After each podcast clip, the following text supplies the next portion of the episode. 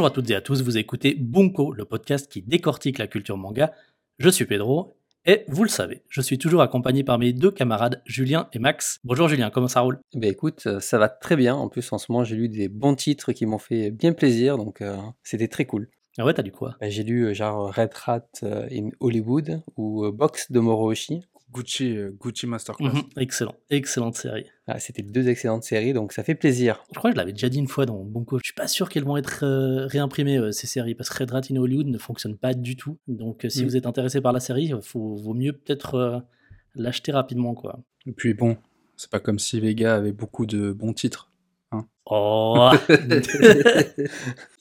Bonjour Max. Bonjour. Comment vas-tu? Bonjour. Bah ça va, je suis, je suis un peu au bout de ma vie parce que j'ai parcouru euh, une dizaine de kilomètres à pied pour euh, récupérer un putain d'adaptateur pour mon micro. On a fait courir Max là euh, depuis une heure parce qu'il n'avait pas d'adaptateur USB-C.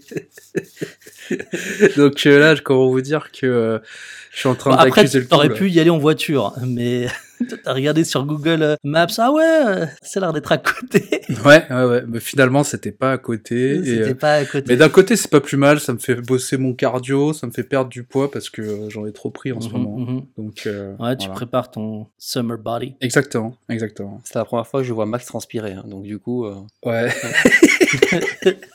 je transpire euh, habituellement des pouces quand je joue à la Switch, mais sinon c'est tout. Mais bon, tu as eu l'adaptateur, donc On est là. on peut enregistrer. On est là. Aujourd'hui, nous allons aborder le travail d'une petite maison d'édition indépendante qui fête ses 20 ans d'existence en 2023. Mhm. Je veux parler de IMHO, In My Humble Opinion. IMHO, c'est un éditeur de manga qui se situe à la marge du monde éditorial francophone spécialisé dans le manga et qui s'est forgé euh, au fil des années une réputation d'éditeur de niche qui nous offre des expériences de lecture atypiques et surprenantes. C'est un éditeur qui aime aller euh, chercher, diguer, si vous me permettez l'anglicisme, des titres méconnus qui euh, nous éclairent sur quelques recoins sombres du champ de la production euh, de manga. Et au sein de Bunko, on apprécie euh, le travail de cet éditeur. Je pense que les trois réunis, on a dû pratiquement lire l'intégralité du catalogue manga de l'éditeur et on s'est dit que c'était le bon moment pour décortiquer les 20 premières années de publication de IMHO. Alors, ce que l'on vous propose dans cet épisode Focus, c'est d'analyser de façon chronologique la trajectoire de l'éditeur. On va commencer par euh, parler des origines de la maison d'édition, qui est son fondateur, dans quel Mhm. contexte et dans quelles conditions est-ce que la boîte se crée? Puis nous allons vous proposer une lecture de la trajectoire de l'entreprise en cinq phases. Alors évidemment, le choix de ces cinq phases peut être discutable et discuté. Nous pensons que ces cinq périodes sont une bonne manière de rendre intelligibles les dynamiques de l'entreprise. En fait, ce qu'on a fait, c'est que on s'est basé sur la courbe de production euh, de l'éditeur pour délimiter ces phases. On a euh, établi un graphique avec l'ensemble des mangas et uniquement les mangas que l'éditeur a, publiés, parce qu'il a également publié d'autres choses. Et euh, en regardant euh, les courbes, en, fait, on s'est rendu compte qu'il y a un peu plus de 80 titres qui ont été publiés en 20 ans, en comptant les rééditions. Et en analysant ce graphique, on a observé cinq moments intéressants que l'on va vous restituer dans cet épisode. Est-ce que j'ai tout dit, les gars? Ouais, je pense que tout est bon, on peut y aller. Super, bah allons-y.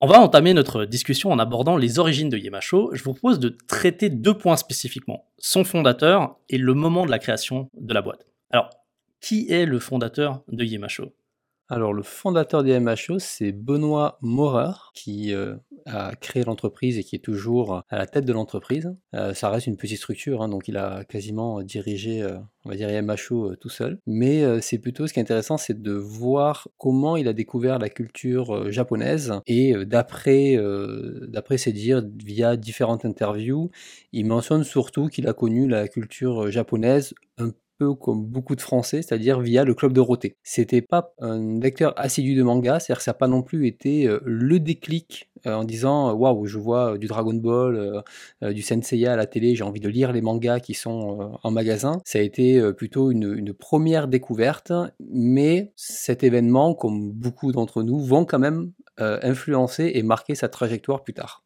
Ouais, d'ailleurs, euh, je pense que le Club Dorothée va l'amener surtout au départ euh, sur euh, l'animation japonaise parce qu'il est fan de, cinéma en général et notamment d'animation japonaise. Quelques repères biographiques supplémentaires, on peut dire qu'à la fin des années euh, 90, euh, en fait, il commence des études de lettres. Il monte à Paris dans le cadre de ses études où il fréquente l'école du Louvre en, histoire de l'art. Et c'est à ce moment-là qu'il se projette comme journaliste. Il a envie d'écrire sur la culture pop euh, japonaise, notamment euh, l'animation. Et dans ses premières expériences euh, de journaliste, il va notamment être rédacteur en chef du magazine Japan Mania. Et c'est en travaillant dans ce magazine qu'il va avoir l'envie de fonder sa propre maison d'édition.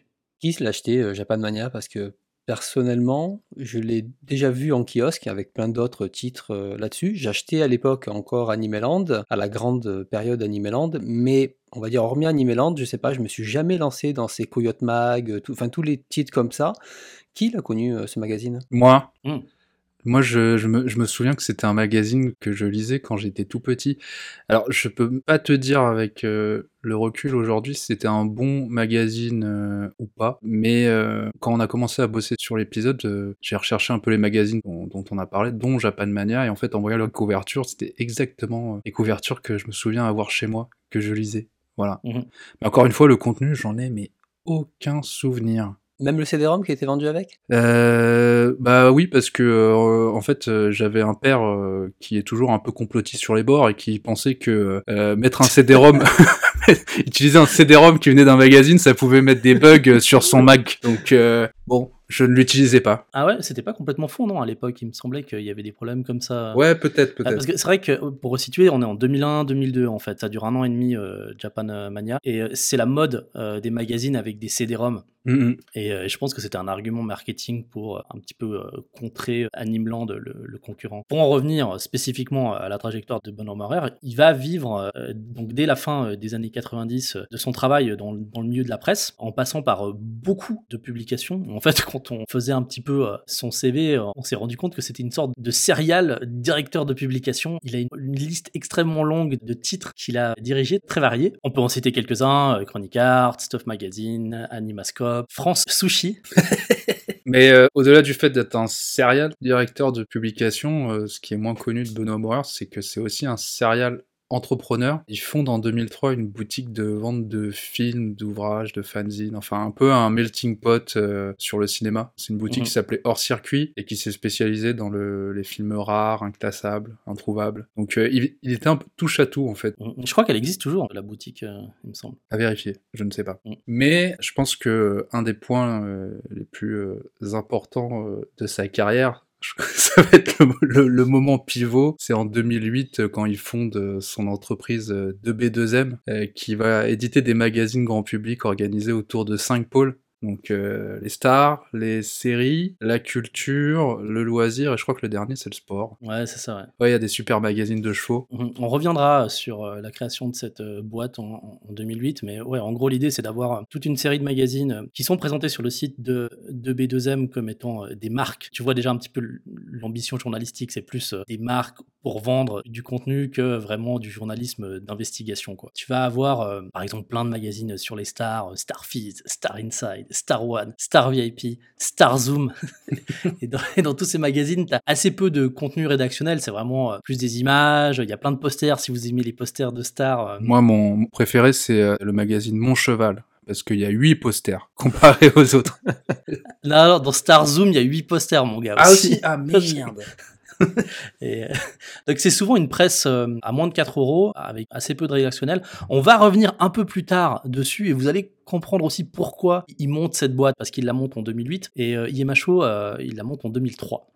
On peut maintenant revenir un peu sur ce moment, euh, le déclic de la création de l'entreprise. Donc, je l'ai dit, c'est en 2003. Et ben, c'est justement au moment où il travaille pour euh, Japan Mania, donc 2001-2002, euh, hein, qui était le concurrent d'Animeland. En fait, c'est là où il va vraiment avoir ses premiers pas dans l'édition. Il va se familiariser avec tout ce domaine, tout ce métier. Et il veut justement lancer sa maison d'édition au moment où Japan euh, Mania s'arrête, au bout d'à peu près euh, un an et demi. Ce qu'il souhaitait, c'était euh, à la base hein, relancer Japan Mania, c'était son idée. Et il avait un peu tout de côté, hein. il mentionne qu'il avait un PEL de 13 000 euros, donc voilà, il avait un capital de 13 000 euros à apporter pour lancer sa boîte. Je pense qu'il c'est quand même pas mal de préciser pour les non-français, on a des gens qui nous écoutent qui viennent pas de France, ce que c'est un PEL, parce que moi je savais pas. En France, je pense que si vous utilisez pas un acronyme toutes les 10 minutes, vous mourrez.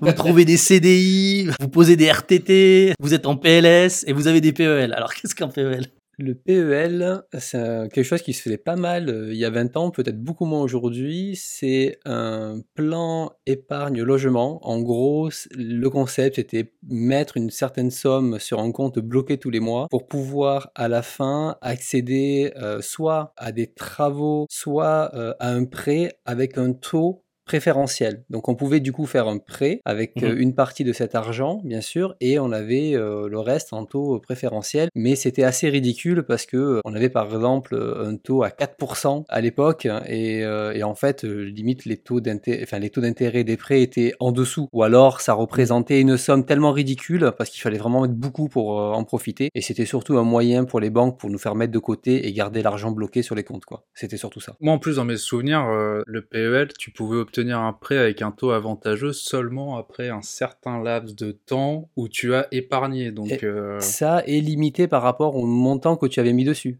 Hein, parce que si tu as mis 2000 euros, bah, ils vont te donner euh, peut-être l'équivalent de 2000 euros d'emprunt à un taux préférentiel, genre 1% de moins que le taux officiel.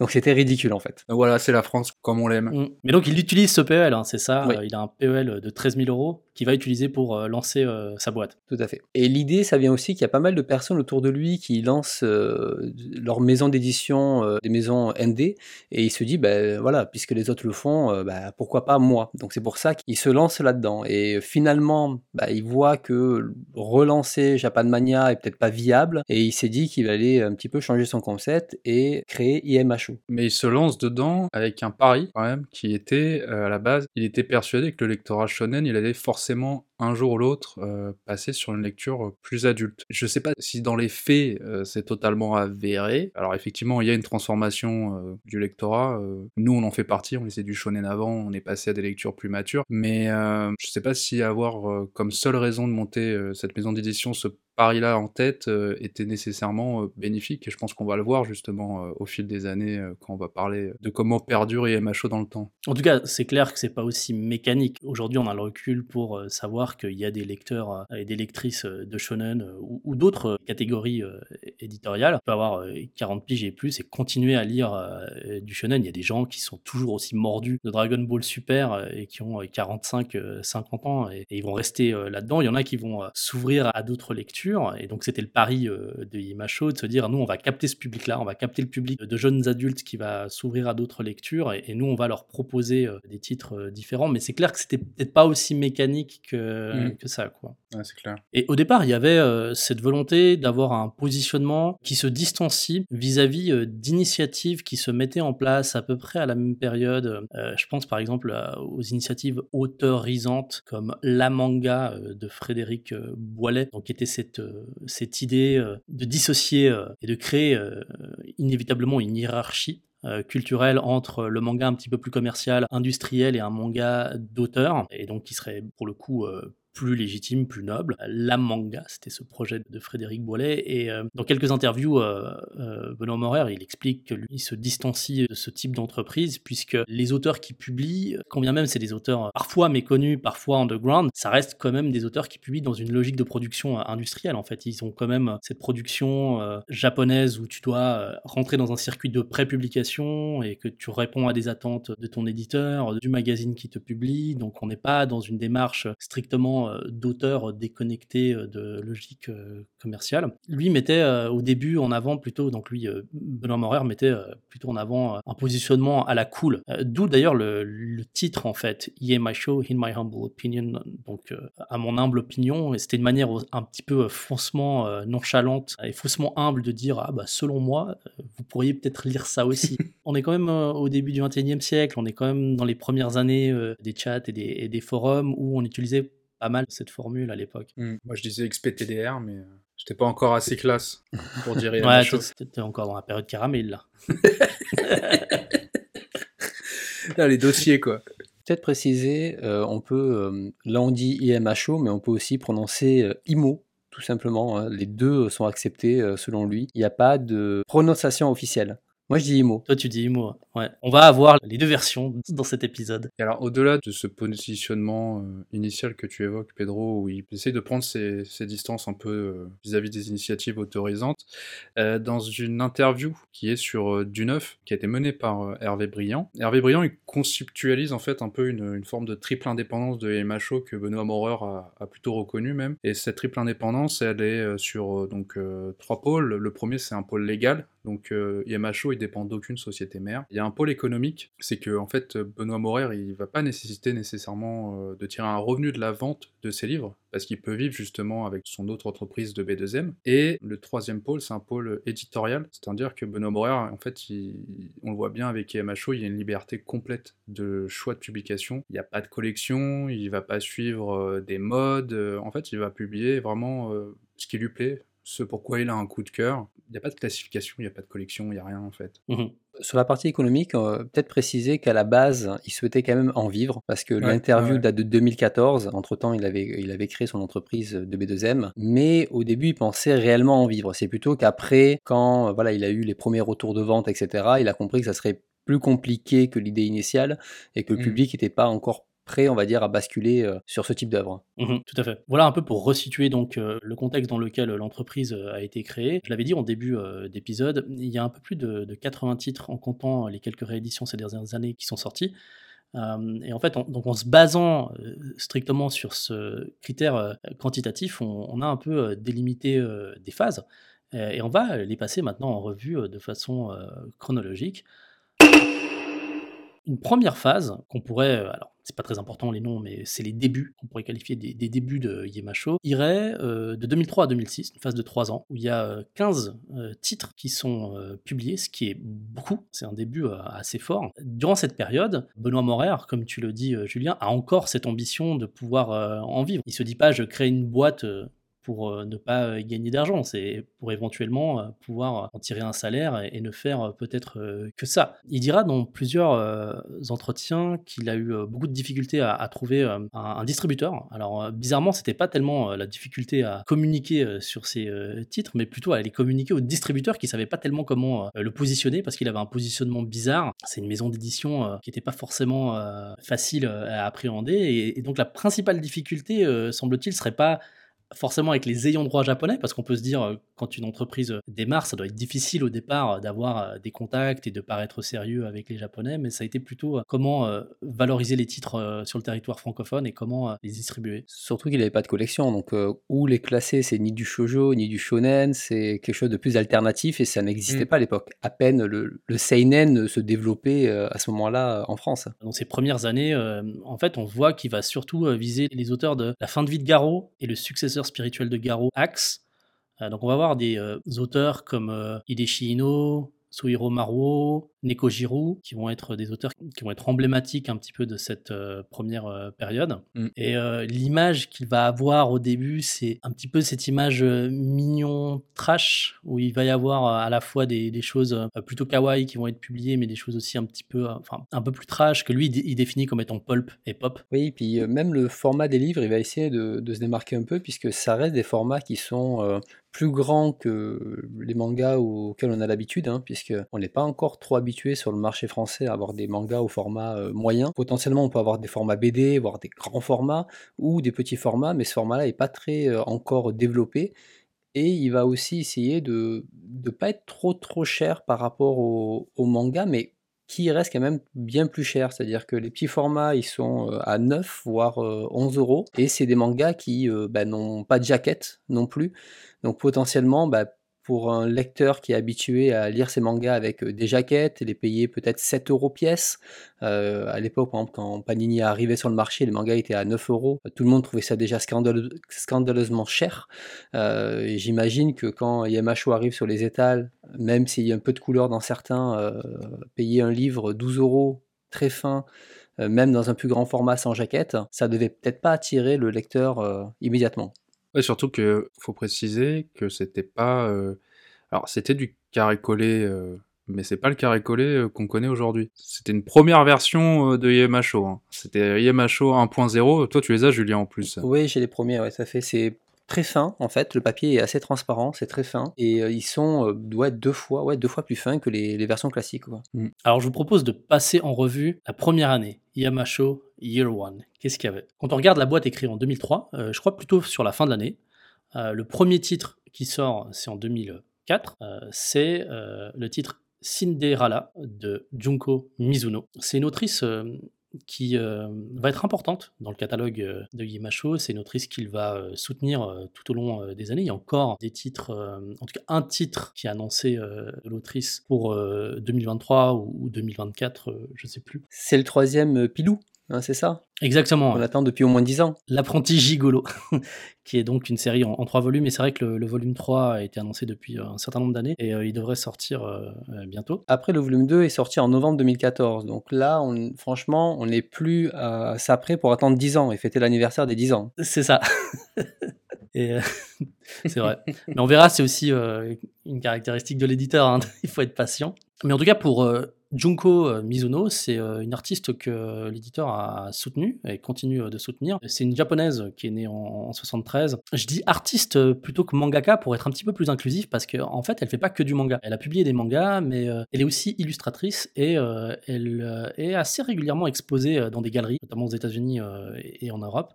Elle a un style euh, de dessin qui est très caractéristique où elle va mélanger des personnages enfantins très mignons, très kawaii, avec des situations euh, hyper trash, euh, hyper gore. Moi personnellement, je trouve qu'elle a un style que j'identifie pas tellement à la bande dessinée japonaise. Quand je regarde les planches, si tu me dis que c'est du comics US indé, je te crois en fait. Et d'ailleurs, il y a une filiation avec euh, les États-Unis. Euh, Je, je crois qu'elle y vit toujours. En tout cas, elle a vécu euh, à San Francisco, mais ça fait erreur, elle y vit toujours. Elle a bossé avec Marvel euh, en, en 2009. Elle a sorti une petite série qui s'appelle euh, Strange Tales euh, Junko Mizuno Meets Marvel. Et en gros, euh, elle réinterprète à sa sauce l'univers euh, Marvel. Elle a un style qui me fait penser un peu à, à Super Nana et au Cartoon Network. Vous voyez le, Clairement. Mm, ouais. Très cartoon avec le côté euh, gore euh, en, plus. Cette autrice euh, est présentée en, en 2004 euh, avec ce titre Cinderella, qui est en fait une, si vous voulez, une réinterprétation, alors très très libre d'un conte de fées qui est Cendrillon, mais dans une version pour adultes. C'est quelque chose qu'elle va faire à plusieurs reprises. Il y a plusieurs titres dans le catalogue de Imacho comme ça. Il y a La Petite Sirène, il y a Hansel et Gretel, où elle les réadapte. Ce qui est intéressant dans Cinderella, c'est que c'est un titre qui a été redessiné et colorisé pour la version euh, française. Donc il est sorti dans un style de lecture occidental, mais euh, l'autrice tenait à refaire euh, les planches pour qu'elles soient bien adaptées au lectorat francophone. Et la version qu'on a, en fait, la version qui est sortie en 2004, c'est une version colorisée. Donc c'est un manga complètement en couleur. Et l'autre truc intéressant, et c'est une question ouverte, il faudrait qu'on la pose une fois à Benoît Morer. Le livre sort, je crois qu'il sort en avril euh, 2004, et en été euh, 2004, il y a un, roman de Virginie Despentes, euh, Bye Bye Blandy. La couverture du roman est signée par euh, Junko euh, Mizuno, et je me demande si Benoît Morer y est pour quelque chose en fait. Je me demande s'il y a quelque chose là, euh, une connexion qui a été faite, euh, parce que clairement on peut faire des ponts entre l'univers euh, assez trash de, de Virginie Despentes et celui de Junko Mizuno. Alors je rebondis euh, sur ce que tu dis Pedro parce qu'il y a quand même un deuxième auteur clé qui arrive en, en 2004, c'est Hideshi Ino. Alors pareil, et au même titre que Junko Mizuno, je vais pas dire mangaka parce que c'est un peu réducteur, je le qualifierais aussi d'artiste. Hideshi Ino c'est un auteur, euh, en tout cas c'est un artiste et un auteur clé euh, dans le manga d'horreur. Pour euh, le resituer un petit peu, il est né en, en 46 en Chine, au moment où bah, ses parents en fait ils vont fuir un peu les événements d'après-guerre qui s'y déroulent. Ils vont s'installer au Japon et il va se découvrir une passion pour le dessin très tôt dans sa jeunesse. Après, c'est seulement à partir du, du lycée qu'il va en fait euh, opter pour devenir euh, mangaka. Et euh, il va publier ses premiers dojinshi à la fin des années 60 dans le magazine Com. Et ça, c'est pour Julien. Dans le magazine Com de Samu Tezuka. Hein Le meilleur magazine. voilà, le, le meilleur magazine. Ça va être majoritairement des histoires d'horreur très violentes, avec des tueurs déviants, des créatures difformes, des morts vivants. Si on connaît un petit peu son histoire et son passé, on se rend compte que la plupart de ses titres en fait sont parsemés euh, des événements traumatiques qu'il a pu vivre dans sa jeunesse, euh, justement au moment où ses parents fuyaient la, la Chine. Mais je, me suis permis de le qualifier euh, d'artiste parce qu'en fait, à côté de ça, il a aussi réalisé et scénarisé deux films. Un film qui s'appelle Guinea Pig, Deux. Guinea Pig 2, ouais, euh, exactement. Dans les années 80, et euh, le deuxième, pareil, dans les années 80, c'est Mermaid in a Manhole.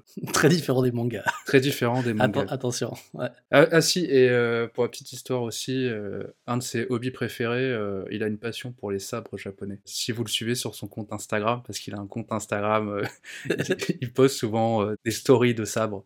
Et sur Twitter, il poste tout le temps des stories de bouffe, des pas des stories, mais des images de, de ce qu'il mange en fait, de ses plateaux Euh, repas, aussi, ouais. ses bento. Et alors, c'est marrant parce que tu vois, je parlais avec euh, Matt, c'est le, le directeur euh, de collection de Starfruit Books, donc c'est une maison d'édition euh, américaine, et qui me disait euh, que du coup, il discutait directement avec Hideshi Ino, qu'il était très très accessible, et euh, il voulait tellement pas se prendre la tête sur les histoires de droits qu'il lui a signé sur la totalité de sa collection euh, les droits pour 100 ans. Tiens, vas-y, c'est bon. Et il a l'air comme ça, quoi. Il a l'air assez cool. Ouais, ouais, ouais, il a l'air assez, assez sympa comme personnage.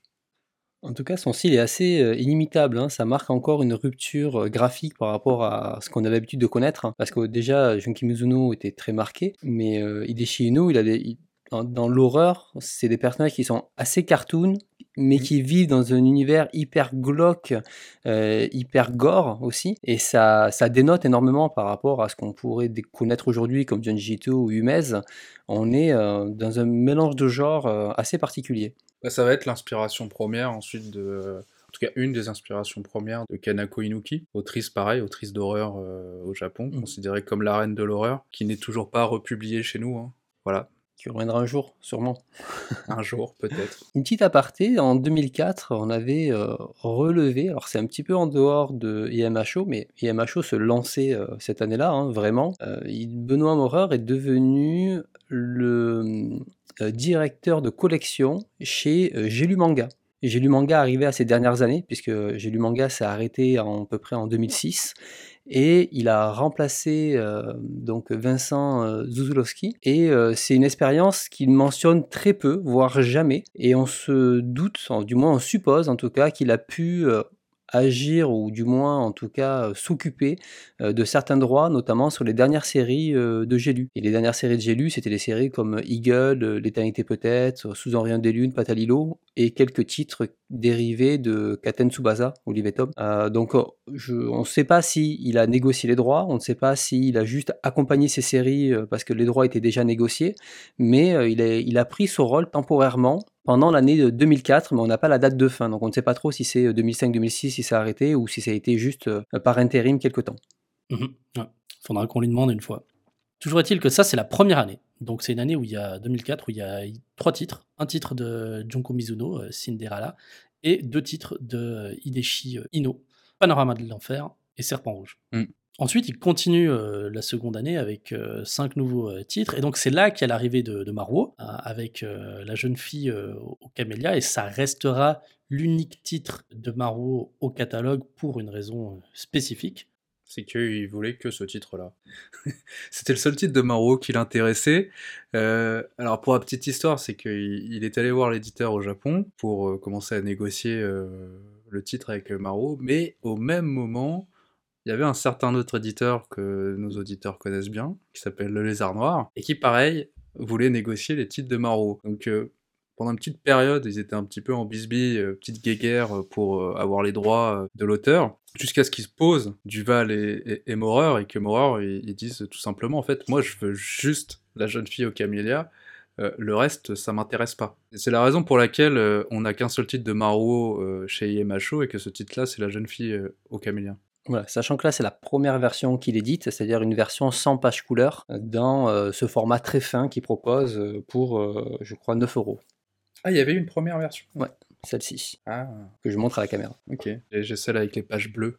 En fait, elle, elle a des pages bleues, pareil, mais les premières pages, en fait, sont en Ah, elles couleur. sont pas en rouge, ouais. Et là, c'est juste des pages normales en bleu. Après, toujours pareil, hein, dans cette année, euh, il continue à sortir des mangas typiques comme Nekojiro, qui est ces chats qui sont hyper trash et euh, indécents. C'est vraiment, quand je l'avais lu, c'est un manga où j'ai eu beaucoup de mal parce que euh, c'est de la méchanceté gratuite, mais vraiment juste gratuite.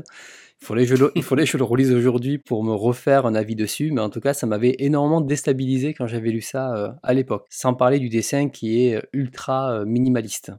Et il continue, bien entendu, puisque là on arrive à la troisième année, c'est-à-dire dans cette première période qu'on évoquait, il arrive à la troisième année, et cette année-là, il y a eu sept livres à peu près qui sont sortis, et c'est surtout l'arrivée de Kaneko. Donc en 2006, c'est IMHO qui euh, a dégoté euh, Kaneko et il va publier euh, Bambi, donc sa première longue série pour l'éditeur. À chaque fois, c'était des one-shots, voire des séries de quelques volumes, mais ça restait vraiment très court. Et là, c'est la première série d'envergure avec six volumes plus un volume zéro, et surtout qui a quand même une fabrication ultra particulière. Mmh la première fois que j'ai lu Bambi, ça a été une vraie expérience en fait de lecture, hein, puisque chaque manga ont des pages couleurs différentes, mais même à l'intérieur du manga, euh, ça change. Mais quand je dis page couleur, c'est-à-dire ce sont les encres qui sont différentes. Donc on passe d'un récit à l'encre verte, à une encre violette, à euh, un fond de page avec un dégradé rouge qui va vers le blanc. Même à un moment, il y a de l'encre en gris métallisé. Donc c'était vraiment totalement fou parce que voilà, Bambi c'est un manga qui est euh, ultra punk dans euh, dans sa narration, qui est très survolté et cette ce déluge de couleurs rajoutait en fait une ambiance totalement folle à la lecture de Bambi. Ce que tu perds un peu avec la nouvelle édition? D'ailleurs. Oui, c'est vrai qu'elle est beaucoup plus sage en termes de couleurs. Je pense qu'il s'est rendu compte que c'était beaucoup trop difficile à, fabriquer et puis euh, onéreux, non? Parce que, bon, on le dira juste après, cette série aura des conséquences euh, sur la suite de, de Yemacho. Tout à fait, mm. ouais. Et euh, pour parler un petit peu plus en détail de Kaneko, puisque à l'époque il était quasiment inconnu, c'est donc Kaneko il est né en 66 et à la base il voulait devenir réalisateur, mais finalement il changera pour devenir mangaka, mais il va s'inspirer de tout le cinéma et la musique pop rock ou euh, garage rock, hein, ça se ressent dans ses mangas. Et euh, en 90, il va rapidement se faire remarquer un concours et il se met à dessiner euh, Bambi en 98 qui sera sa première série. Il a dessiné des histoires courtes avant, mais Bambi sa première série. Et en France, on a quand même eu la chance d'avoir pas mal de titres de l'auteur, notamment Soul, Wet Moon ou même sa dernière série en date Evol qui est en train d'être publiée. Et il a aussi fait un super remake de, de Dororo avec Search and Destroy, pour vous donner quelques, quelques exemples. Il a eu des prix aussi, euh, donc euh, le Grand Prix de l'imaginaire pour Soul, il a eu donc le prix euh, ACBD pour Wet Moon, donc son talent et son, sa patte graphique est, reconnu. Même cette année, là, en 2023, il a été invité en France. Aussi, oui, tout à fait. Quand même. Tout à fait. Et on reconnaît rapidement son style, hein, parce qu'il a une utilisation du noir et de l'aplat de noir, en fait, qui font penser à des comics et on voit que son inspiration aussi est pas mal dans, le cinéma, hein, dans le découpage ou dans sa façon de raconter les histoires. Et, euh, voilà, et comme je vous disais, clairement, euh, Bambi, on retrouve déjà tout ce côté très survolté dans sa mise en scène et euh, c'est un road trip totalement fou avec rock à fond sous LSD. C'est un peu le concept, plus les couleurs totalement hallucinatoires quand on lit au fur et à mesure cette première édition. C'était clairement, clairement une expérience. Et Bambi, il avait déjà du coup euh, commencé à, a changé un petit peu son format, c'est-à-dire que là il était passé sur quelque chose de plus classique, alors toujours en format moyen, mais avec des pages plus épaisses en fait. Donc on avait une épaisseur qui ressemblait à ce qu'on pouvait trouver en fait en, temps normal. Par contre, euh, il devait ben, les vendre plus cher, hein. c'est-à-dire qu'on arrivait avec des mangas qui étaient déjà donc euh, à 11 euros euh, en 2006 contre des mangas qui étaient à 6,50 euros pour un manga classique, hein, comme un manga de type shonen. Et il va continuer euh, cette année-là, on est en 2006, troisième année, euh, dans l'expérimentation un petit peu de format, avec euh, Intermezzo, qui est aussi une série, c'est un, peu sa deuxième série compliquée à produire, hein, parce que c'est un format carré, qui a des pages couleurs, donc c'est sa seconde série avec euh, des pages euh, en couleur et euh, je pense qu'il en est il en très satisfait parce que c'est des objets intéressants. Mais ce sont aussi des séries qui sont annonciatrices de problèmes financiers qui vont arriver et qui vont sonner un ralentissement de la production dès la moitié de, de 2006 quand on regarde euh, les calendriers de sortie, tout d'un coup, euh, il y a beaucoup moins de sorties. Et euh, ça nous fait passer vers la deuxième phase de cette trajectoire. Donc après ces trois premières années où on a pas mal de titres qui sortent, où on a constamment une montée en, termes de quantité de production, on a dès 2007 une première baisse de régime. Entre 2007 et 2009, il n'y a plus que six titres qui sortent quand on regarde un petit peu ce qu'il dit de cette période-là rétrospectivement, on comprend euh, ce qui se passe en fait. Il y a déjà une phase de désillusion parce que il pensait au début Benoît Morer euh, euh, pouvoir vivre de sa boîte, mais il se rend compte que ces titres, c'est des titres de niche qui sont suffisamment rentables peut-être pour faire tourner la boîte, mais en tout cas pas assez pour pouvoir en soustraire un, revenu régulier. Et c'est vrai que Bambi Intermezzo l'a énormément freiné parce que pour arriver au cinquième volume d'Intermezzo et au septième, enfin le volume zéro de Bambi, il aura fallu attendre 2010 voire 2012. Et là, on est seulement juste avant, enfin en 2007, là, on attaque la période 2007, donc il a fallu pour les lecteurs attendre entre 3 et 5 ans pour avoir la fin de leur série. Bon, si t'es un acheteur euh, Yamacho, t'as déjà l'habitude. Hein. Il nous a habitués très tôt à être patients. Mais à ce moment-là, si tu étais un lecteur euh, précoce de Yamacho, tu le savais pas encore. Et, euh, mm, mm. et justement, c'est à ce moment-là, dans cette première euh, phase de baisse de régime, que on se rend compte qu'il y a des, des, séries qui sont trop difficiles à assumer financièrement et qui vont ralentir la production. Il mentionnait euh, euh, aussi euh, le fait que certains choix éditoriaux n'ont pas été fructueux et ont un petit peu fait du tort à sa trésorerie. Je pense à un titre comme Doron Shibimaru, qui est un manga old school des années 50 qui dénote pas mal par rapport au reste très pop et contemporain de ce petit catalogue qui émerge à ce moment-là. Mais juste avant que, parce que Julien il va nous parler de Doron Shibimaru, mais juste avant que Julien il nous parle de ce titre-là, cette période-là, elle est un peu, je trouve, cruciale dans le sens où on va remarquer que justement c'est quelque chose qui va le suivre encore aujourd'hui, c'est que déjà de 1, c'est une structure en fait qui n'est pas faite pour faire des séries. Mmh Maintenant, tous les titres qu'on a aujourd'hui, à part le fait qu'il ressorte Bambi, parce qu'il a les moyens de, de ressortir Bambi maintenant, mais il ne sort que des one-shots encore aujourd'hui. Justement, lié au fait que à cette époque-là, ça a dû le marquer de se retrouver dans, dans une situation financière à cause de ces deux séries-là qui, qui l'ont un peu mis dans le rouge. Plus que ça, même, il a tendance aujourd'hui à fusionner les livres en, one-shot. C'est-à-dire que quand tu prends un livre comme La déchance d'un homme oui, oui, vrai. ou Man Game, c'est des pavés, parce qu'il évite au maximum de sortir en plusieurs tomes sauf quand je pense l'éditeur japonais n'est pas euh, d'accord avec ça, euh, et on le voit avec euh, des carnets de massacre, ou encore carnets de massacre, peut-être c'est un peu spécial, mais peut-être on le voit avec le, les Asano qui va sortir, etc. Ça reste en deux tomes, et peut-être ça c'est plus une demande de l'éditeur japonais au-delà du fait que la structure ne soit pas adaptée à faire des séries, alors c'est même pas des séries longues, hein, parce que ça reste des titres de 5, 6 ou 7 tomes. Dans le cas de Doron Shibimaru, dont tu vas parler Julien, j'ai pas de souvenir qu'après Doron Shibimaru, il est ressorti euh, un titre, ne serait-ce qu'un one-shot de manga old school, euh, pré-guerre ou post-guerre euh, ensuite. Non, justement, c'est ce qu'il mentionne dans les interviews. Pour lui, c'est un peu une erreur, en fait une mauvaise stratégie qu'il a pu faire à ce moment-là, c'est-à-dire qu'il a essayé de sortir quelque chose qui euh, euh, bah, sortait du lot, hein, comme il a toujours essayé de faire, sauf que là, ça a été un titre qui, je pense, a été très compliqué pour lui à, la fois à positionner et à vendre, qui a mis énormément longtemps avant de, vider euh, le stock, parce que bah, du vintage des années 50, là, parce que ce titre est sorti en 1957, bah, clairement, le public n'était pas encore prêt à lire des mangas aussi vieux, et même aujourd'hui, c'est pas garanti qu'un manga comme ça trouve mhm. public. Surtout que EMHO n'a pas d'appareil critique à la fin de ses livres, donc il laisse le lecteur totalement au désarroi face à ce qu'il peut euh, lire ici en fait. Hein. Il y a beaucoup d'œuvres qui peuvent laisser des fois, euh, comment dire, plein d'interrogations et on n'a pas d'aide pour, euh, pour la compréhension réellement de l'œuvre. Rappelons-le, là on est en 2007, Internet n'est pas encore autant développé qu'aujourd'hui, hein, parce que c'est vraiment au début des années 2000 qu'Internet commence à, à, arriver, donc euh, c'est pas là où tu vas chercher des informations, c'est plus dans les magazines encore. Et mmh. euh, même nous, personnellement, je n'avais pas encore découvert cet éditeur, je ne le connaissais pas à cette période-là, ce n'est que plus tard que je l'ai découvert, mais on y reviendra un peu plus tard dans mmh. l'épisode. Dans et en gros, pour vous resituer Dolon Shibimalu, donc c'est Suguya Shigeru qui a dessiné ce manga, et en fait, c'est un auteur. En fait, on a affaire quand même à quelqu'un d'assez important, puisqu'il est né en, 1908. Il a été euh, assistant de Shio Tagawa, qui est l'auteur de Norakuro, qui est euh, le chien noir et blanc soldat, un manga qui a été édité en 1931, qui est extrêmement connu euh, dans les,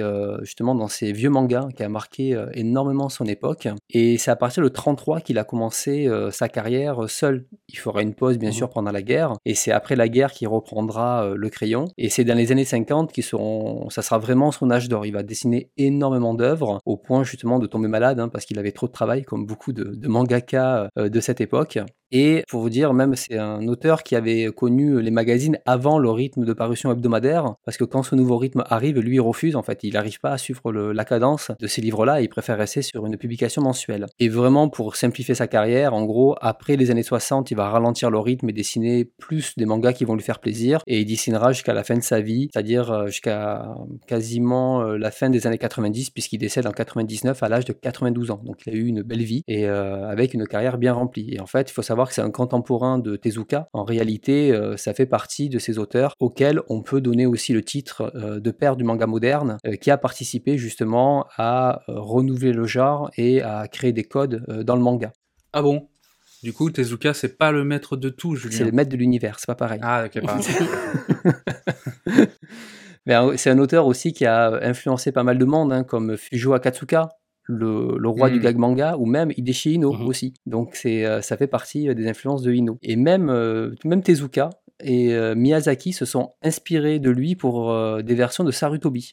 Alors euh, Miyazaki c'était pour une publicité, mais euh, Tezuka c'était pour un manga. D'ailleurs on voit beaucoup de similitudes euh, dans, le trait. Et en gros le manga de Lonchimaru, c'est un manga de 57 et qui narre les péripéties d'un apprenti ninja, mais dans un monde très fantasmé pour les enfants, avec des genres des monstres en chewing-gum, des éléphants mécaniques, des pieuvres en caoutchouc, dans un dessin qui est quand même assez assez rond, euh, très cartoon pour l'époque, très influencé un peu des, comics américains. C'est très agréable à lire, honnêtement, hein, c'est très sympa. Par contre, ça reste dans les, des mangas de, son époque, en fait. Hein. donc il faut être intéressé mmh par mmh l'histoire du manga et découvrir les, bases, en fait, du manga moderne. Ah bah justement, euh, dans le Flash, euh, on parlait de, on parlait de Bad Kid. Donc là, si vous voulez découvrir un titre français, vous pouvez l'acheter sur Amazon euh, en occasion à 50 euros.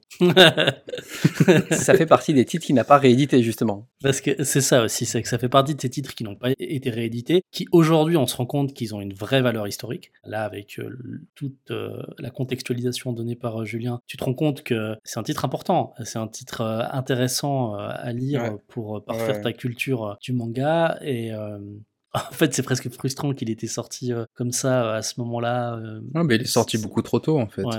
Même moi, à l'époque, j'avais dû l'acheter d'occasion parce qu'il était déjà plus sur les étals quand je me suis intéressé à Macho. Quoi. Et donc le fait que ce titre ne fonctionne pas non plus, ça va pas arranger les choses. Et donc il y a les dettes des imprimeurs qui s'accumulent. Quand on a des dettes d'imprimeur, parce qu'on a imprimé euh, des ouvrages qui sont euh, dans les librairies, bah on se retrouve avec l'impossibilité de sortir euh, des titres déjà acquis. Et on prend du retard. Et donc c'est ce qui va arriver avec Yemacho. Il y a des titres qu'il avait prévu de, sortir, mais qui peut pas sortir tant qu'il n'a pas épongé ses dettes. Et en fait, quand on a une petite structure, c'est toujours ça le risque, c'est qu'il y a un ou deux titres qui marchent, qui permettent de faire de la trésorerie, mais après, il suffit qu'il y en ait un ou deux qui ne fonctionnent pas, et il faut retrouver euh, de l'argent pour euh, éponger euh, les dettes de ces titres qui n'ont pas fonctionné. Et donc c'est ce qui va se passer un petit peu pendant ces années de cette seconde phase qu'on a appelée de phase de baisse de régime. Et c'est aussi à ce moment-là qu'il essaye d'explorer en publiant d'autres choses.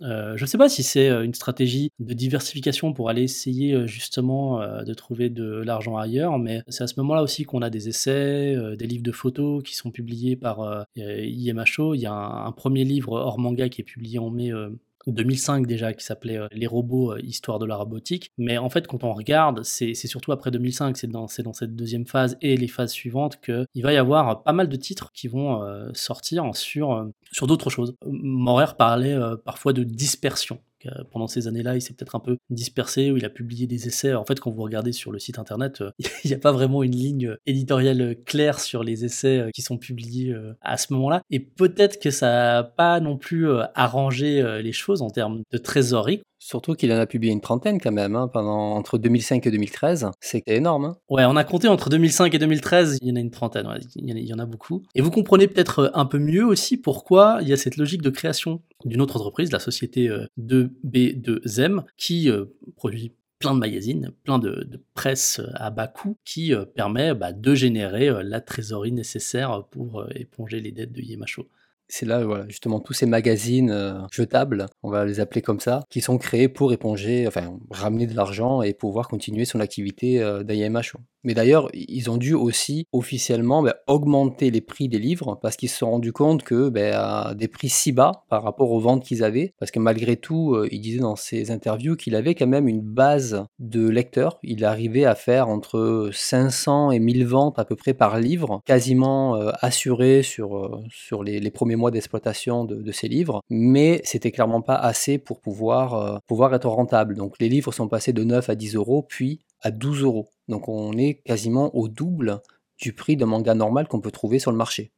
Et aussi dans la dispersion, euh, Benoît a sorti un livre euh, sacré et secret, euh, qui est donc le manga Histoire d'un empire japonais. Et en fait, c'est un. Alors, je vous invite à voir la couverture parce qu'elle est quand même assez, euh, assez particulière, on dirait. c'est moche. Quand j'ai vu la couverture, je me suis dit, tiens, c'est marrant. Je trouve que le, le bouquin de Mathieu Pignon euh, n'est pas si éloigné que ça en termes de couverture.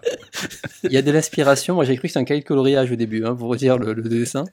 Et en fait, c'est un livre qui retrace ben, l'histoire du manga de ses origines à 2000, enfin, les années 2000, avec des fiches de lecture sur pas mal de, de mangas. Donc là, le but, c'est plus euh, un livre pour le grand public, pour découvrir un petit peu la culture manga. En tout cas, il n'en a jamais parlé. Mais nous, on trouve tout chez Abunko. il n'y a pas de secret chez ah, vous n'êtes pas en sécurité. Et donc, après cette période de 2-3 ans euh, de baisse de régime, il y a euh, une remontée une remontada, pour parler comme Arnaud Montebourg, euh, qui va de, de 2009 ah, la référence, quoi. La référence pourrie. mais qui ne durera pas longtemps, d'ailleurs, comme Arnaud de Montebourg, ça, ça remonte Tada, qui euh, en fait va durer entre 2009-2010 jusqu'à 2012, pendant trois ans, tout d'un coup, il, y a vraiment une surproduction euh, d'IMHO. Il y a 21 titres qui sortent euh, en l'espace de 3 ans. On comprend un petit peu pourquoi quand on analyse en fait euh, que la, maison d'édition éponge ses dettes. Et donc elle peut relancer la machine, elle peut relancer la publication euh, de beaucoup de titres qui étaient en retard. Et c'est pour ça qu'il y a beaucoup de titres qui arrivent parce qu'ils étaient dans les pipelines. Et ils peuvent enfin ressortir. Donc il y a 4 titres qui sortent en 2010, il y en a 5 en 2011 et il y en a 12 en 2012. Donc pour eux, c'est énorme. Enfin, pour la petite boîte Macho, c'est déjà euh, beaucoup. Et ce qui est intéressant, c'est que en fait, la boîte publie beaucoup plus dans ces années-là, alors même que le marché ouais. est en pleine crise. C'est la, les années 2010, c'est la crise euh, du manga où le marché se rétracte, rétrécit, et on voit que bah, Yemacho est pas du tout euh, touché par la crise. C'est un, éditeur qui est plutôt à contre-courant parce qu'il a un lectorat qui est finalement peu sensible aux effets de mode le lectorat euh, qui achète ces titres, c'est euh, un lectorat qui, euh, bah, qui reste en fait, qui est euh, de niche, mais qui va pas euh, partir, ou en tout cas euh, qui n'est pas là juste pour un effet de mode pour une ou deux années, comme pouvaient peut-être l'être certains lecteurs de manga avant les années 2010. Et c'est même pas dit que ce soit euh, vraiment du lectorat manga au final hein, qui a acheté ces titres, hein, parce que c'est pas. Tout à fait, tout à fait, exactement, ouais, t'as raison. Mais là, on va quand même arriver avec euh, une nouvelle salve de d'auteurs, notamment l'arrivée de Shintaro Kago avec euh, Fraction qui arrive euh, chez nous. Euh, alors Fraction, pour euh, resituer, c'est donc c'est la couverture avec la, la, la, femme qui a la tête coupée et c'est Kago qui met en scène, je crois, c'est un auteur de manga qui, qui se fait interviewer. Exactement. Et en fait, il, il, va jouer sur tous les codes de la bande dessinée pour à chaque fois nous retourner le cerveau. Mmh. Il va jouer avec des angles morts. Exactement. C'est un, un super titre. Sans doute un des meilleurs titres de l'auteur. Et au final, il va annoncer que ben, c'est euh, une de ses meilleures ventes du moment, puisqu'il est euh, à 4 à 5 000 exemplaires de vente pour ce titre, contre généralement 1000 à 2000 ventes euh, pour un succès classique chez lui. Donc ça va l'encourager justement à soutenir cet auteur et continuer à, publier du Kago. Alors un autre auteur qui va arriver aussi euh, en marge de Kago, et euh, je pense qu'il est très connu de nos auditeurs, c'est euh, Usumaru Furuya, qui va arriver dans un premier temps avec euh, Litchi Carry Club, et il sera suivi ensuite de, de Palais Poli. Alors ce qui est intéressant, c'est que dans la, chronologie de l'auteur, c'est quand même Palais, qui est sorti euh, avant Litchi Carry Club. D'accord? Et donc pour resituer très rapidement Furuya, donc Furuya c'est, il est né dans les années 68 à Tokyo. C'est un mangaka en fait qui dès l'âge de, de 8 ans il savait qu'il voulait faire du manga. Donc euh, c'était sa, sa vocation euh, dès, dès le plus jeune âge. Ses influences euh, les plus prégnantes c'est encore une fois Tezuka, hein, parce que c'est le maître de l'univers, Julien. Exactement. Même des multi-univers. Des multi du multivers. Multivers. Mais en fait, à côté de Tezuka, une de ses influences principales aussi, c'est euh, Kazuo Umez. Il a été très marqué par Makoto-chan, que tu as lu récemment, Julien. Qui est un banger. Et donc, dans sa jeunesse, euh, adolescence, euh, de ses 15 à 18 ans, il va faire pas mal de, de dojin, manga amateur, euh, qui va publier lui-même. Il va ensuite rentrer à l'université des beaux-arts de Tama, où il se spécialise dans la peinture. Et c'est seulement après qu'il va avoir obtenu euh, son diplôme Mm. à cette université, à l'âge de, de 24 ans, qu'il va reprendre son, son activité de dessinateur. Mais en fait, il a énormément de mal à séquentialiser ses histoires. Ce qui est problématique Ce qui est très problématique. quand tu fais de la BD. C'est ça. Et en fait, ce qu'il va faire dans un premier temps, c'est qu'il va faire du yonkoma. Et le- ce yonkoma à la Usumaru Furuya, on le retrouve justement, c'est pas les polis. C'est le Mm. premier titre qu'il va dessiner. Et en plus, il va le dessiner donc dans le Garo. Dans Garo. Il commence pas dans un magazine, euh, Pourri, dans un petit magazine, quoi.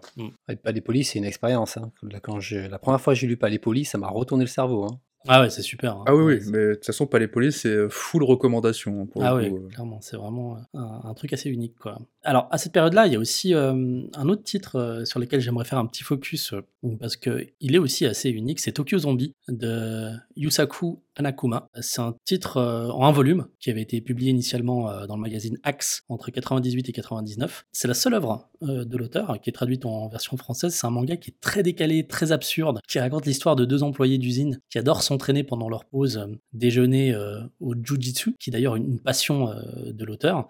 Et un jour, ils tuent accidentellement leur euh, patron et ils décident Mhm. d'aller l'enterrer euh, sur le mont Fuji noir, euh, qui est une variante du mont Fuji où apparemment les gens viennent enterrer en toute impunité leurs cadavres et déposer leurs déchets. Sauf que cette pollution du sol du mont Fuji noir, elle va donner naissance à une horde de zombies qui va attaquer la ville, qui va attaquer Tokyo. Et euh, l'histoire, elle se passe surtout euh, quelques années après cette invasion dans une société où euh, les, classes populaires sont devenues des esclaves des riches. Et on voit un petit peu comment les gens vivent dans cette société post-apocalyptique. Et je trouve que c'est un titre qui est très précieux parce que c'est un des seuls, voire le seul à ma connaissance, on a envie de discuter entre nous, je crois qu'il n'y en a pas d'autres, représentant en version française du style Eta Uma, euh, que l'on pourrait traduire par mauvais mais bon. On en a déjà parlé euh, dans Bunko, dans des, euh, des épisodes précédents. On a parlé de Takashi Nemoto, on a parlé de Yoshikazu euh, Ebisu, qui sont deux grands représentants de ce style. Donc c'est un style où on a des mangas euh, humoristiques très mal dessinés. Donc c'est un peu l'art du gribouillis. Et, euh, ces deux auteurs sont, sont pas traduits euh, en version française.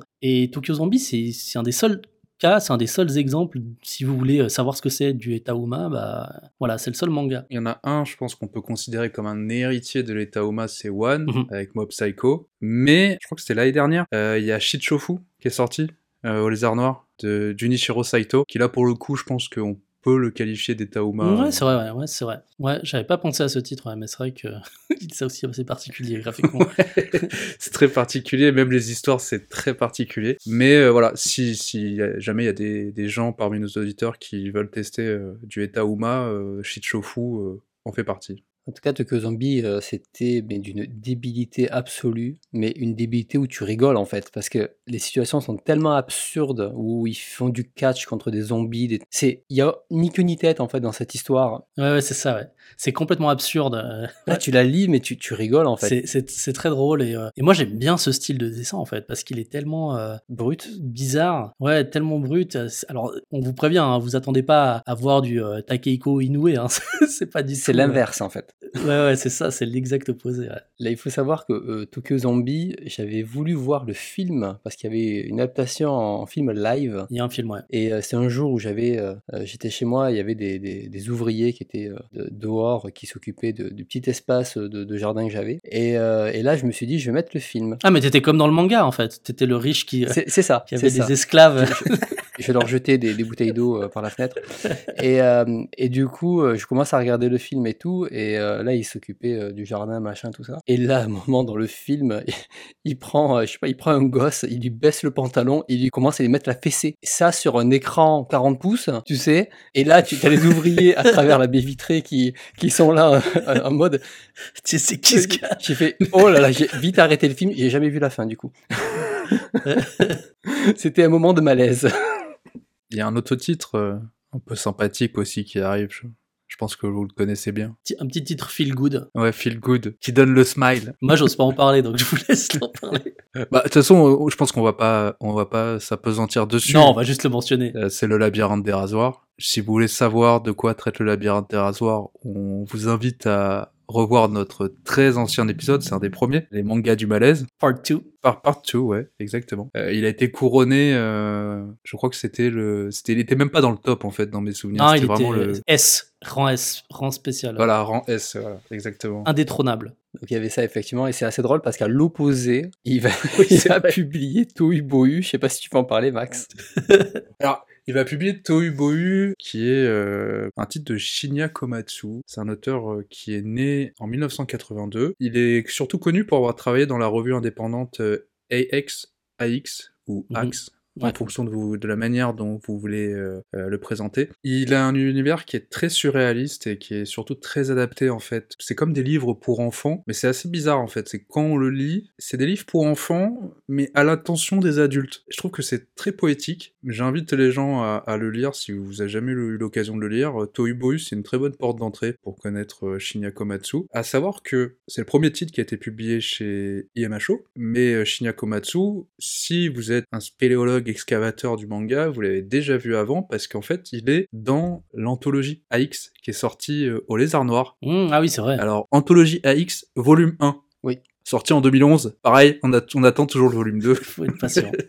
Faut être patient. Voilà. Et pour la petite histoire, euh, Shinya Komatsu, il dessine des euh, designs de Pokémon euh, pour euh, les cartes Pokémon. Voilà. Ah, je savais pas ça. Ah, Ouais. je savais pas, moi. Ouais, ouais. Ok, Ouais, c'est c'est un designer de cartes Pokémon. ok, stylé.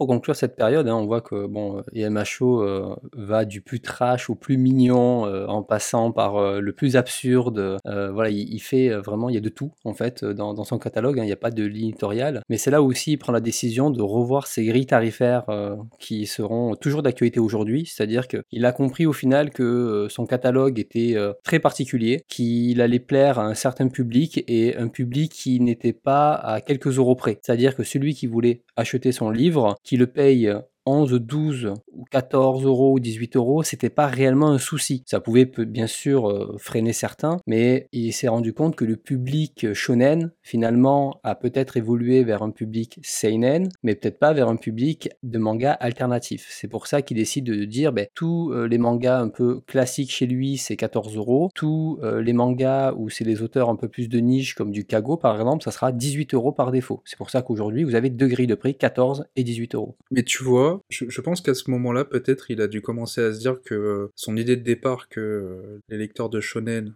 allaient évoluer vers euh, une lecture plus mature, n'était pas nécessairement vrai. J'ai l'impression qu'il y a eu un revirement vers euh, un état euh, plus que le, public qu'il a, c'est plus un, public, tu vois, d'intellectuels, lecteurs de BD.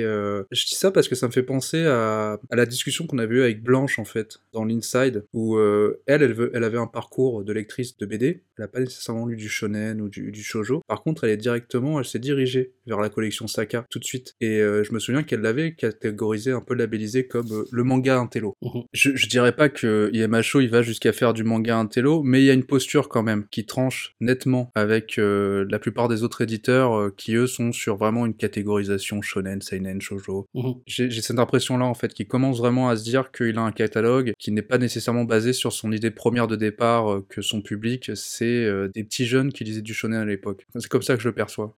Oui, clairement, et puis même voir un côté peut-être un peu élitiste aussi. Euh, il y, a un moment, on avait vu que certains titres qui étaient vintage, patrimonial, Kikiga, etc., étaient pris d'une manière un peu élitiste par certains lecteurs de manga pour se démarquer justement de la masse. Il s'est dit, de toute façon, c'est un public qui aujourd'hui achète mes mangas, c'est pas des lycéens, c'est des personnes qui ont un revenu, qui travaillent, donc ils peuvent se permettre d'acheter mes livres plus chers. Et en plus, à côté, il y avait des éditeurs qui proposaient des livres bien plus chers, comme du Cornelius par exemple, même les armoires. Ils proposaient des livres à 20 euros, 25 euros. Il s'est dit, bah, en fait, ces livres-là se vendent aussi. Et finalement, le prix n'est pas le problème. C'est plutôt le, manga en lui-même qui peut-être n'attire pas euh, ce public euh, qui visait au début. Sachant que Imo, euh, en termes de communication, n'a jamais été incroyable.